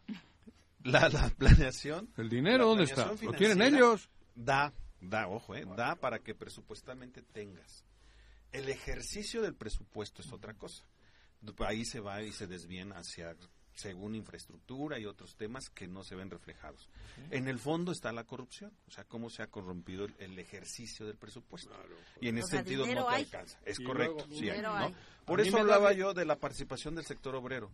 O sea, se necesita alguien que equilibre y que presione en términos conscientes y obviamente científicos el destino del presupuesto hacia esos rubros. No lo hay y no lo no ha No les da diarrea le escucharle a pero Sí hay dinero, pero el presupuesto sí hay para municipal, estatal. Por eso, Gerardo, estamos preocupados por lo que pueda venir. ¿No les da diarrea leerle en los a a Salinas Pliego, cabrón? ¿No les da diarrea? Pero, pero se ríe de todo el país. Sí, claro. Particularmente de las clases más pobres del país. se ríe de la pobreza, se burla de la pobreza. ¿eh? Y se burla de que no paga Hacienda. O sea, de que evade. Y se ríe, cabrón. Sí, es correcto. Y por eso te estoy diciendo. Y luego, sin embargo, no... Ay, cabrón, ¿cómo les vamos a subir a los de abajo, cabrón? ¿Cómo, ¿Dónde está el dinero? Ese sinvergüenza tiene. Sí. Es correcto. Ahí están los del dinero de México para que no haya esas crisis que pueden. Sí, más allá de coincidir o no con López Obrador, no deja de ser sorprendente que hoy sí exista dinero para apoyar a adultos mayores, que hoy sí exista dinero para apoyar las becas de los estudiantes, que hoy sí exista dinero para crear este grueso de lana para las pensiones. ¿Dónde está? Antes, los 50 años atrás, ¿dónde ha estado? Porque no alcanzaba. Sí, es correcto. Pero es que no es hablar de ideología, además. Esto es hablar de justicia. En paraísos fiscales. Sí, allá estaban. México tiene las, concentrado el dinero entre 80 cabrones. millonarios. ¿Eh? Es así, pero es el... son familias. Son familias, son clanes, pero encima hay representantes como el señor este que se burla siendo que son los que le han amasado y acrecentado su vive de ellos vive de ellos y sus declaraciones ¿no? se les va a acabar a los huevones sí, le, empinó a la la filosofía de ellos es el pobre es pobre porque por quiere pendejo, por huevón por tal sí claro depende de donde nazcas. También, cabrón. Pues muchas gracias. No, a la orden. Le faltó a la reforma pegarle a las afores, ¿eh? porque sus administraciones son muy costosas para el trabajo. Pero ahí vamos. Gracias. Un abrazo a Isidro Añorbe. Dice, ya que estamos hablando de las listas para el tema del Senado, me parece que lo que sí hizo bien Movimiento Ciudadano es que una mujer trans, Kenia Cuevas, va por una diputación en Ciudad de México. Ah, Incluir a estos grupos siempre es positivo. Movimiento Ciudadano. Imagínate las dos en el Senado, Mayela y ella. Y tendrás que ir a orientarle a Mayela. Bueno, dijo que así, él no es parte de Movimiento no, no, Ciudadano. No, pero que él está diciendo que sí se hicieron cosas positivas. Es que es lo que te digo, cabrón. Eso es lo que... ¿Por qué ocurre esas cosas? No sé. Rudy, un abrazo a través de YouTube. Nos está mandando mensajitos. Muchas gracias. Teníamos un poco abandonada la audiencia por ahí, pero también hay mucha participación. Muchas gracias ¿eh? por acompañarnos. Ya son las 8.53 en la Conca Champions. La verdad es que al América le fue bastante mal, aunque como muchos dicen, seguramente va a dar la remontada en México. Pues perdió frente al Real Esteli 2 por 0. Lo ubicas, ¿no? Sí, toda la vida. 2 por 1, ¿no? 2-0, ¿no? Sí, anotó 2-1. Ah, Bueno, un pésimo El Real Esteli. Un pésimo partido de... Está el Manchester City, Emilio Bayern Múnich y el Real Esteli. Que el bonito, ¿eh? No, cabrón. Bueno, pues... Le ha ganado el Real Esteli a la De esas cosas que, bueno... No te pues explicas, porque más no fue con un mal cuadro el América. Llevó lo que no, Jugó terrible, jugó terrible, menospreciando, por supuesto. Pero imagínate cómo estará la Liga Mexicana. Es lo que hay que valorar. América le gana Si el América se la pasea. Eso sí. Imagínate qué nivel tenemos de 17 equipos. Sí, claro. Porque hay tres. Bueno, pero acá lo va a golear, Juan José. No, sí, bueno, pero joder, acá le va a golear, pero le tenía que haber goleado allá también. Al, ¿Tú me vas a decir que al Mazatlán le tiene miedo la América? Por supuesto. joder, cabrón. Imagínate cómo está la Liga Mexicana, de qué nivel ese, ¿cómo se llama ese Real Esteli. El Real Esteli, güey. No estás hablando de cualquier chingadera, el Real Esteli. Tiene tres El Monterrey se hizo lo suyo y goleó 4 por 1 al Comunicaciones de Guatemala, que me parece que es el nivel de los clubes mexicanos en Conca Champions, donde siempre terminamos por llegar mínimo a la final. Ya nos vamos, Ale, muchas gracias por acompañarnos. gracias a ustedes, gracias, todo el ánimo. ¿Cuándo me traes los huevos? ¿Cuándo? ¿Una tapa o cómo quieres? Una tapa, con eso me alcanza. Vale. No, pues no dijo qué día, ¿eh? No, mañana, güey. Siempre excelente Mañana, pero para que te animes, ¿eh? Con huevo. Pepe, buenos días, Juanqui, buenos días. Ya nos vamos, que tengan excelente día. Mañana en punto de las 7 los esperamos por acá en el Tesoro Matutino. Muchas gracias por acompañarnos. ¡Uy! ¡Se acabó! Pues así es esto. Esta fue la revista informativa más importante del centro del país el choro matutino. Por lo pronto, el matutino. A bailar y a gozar, el choro matutino.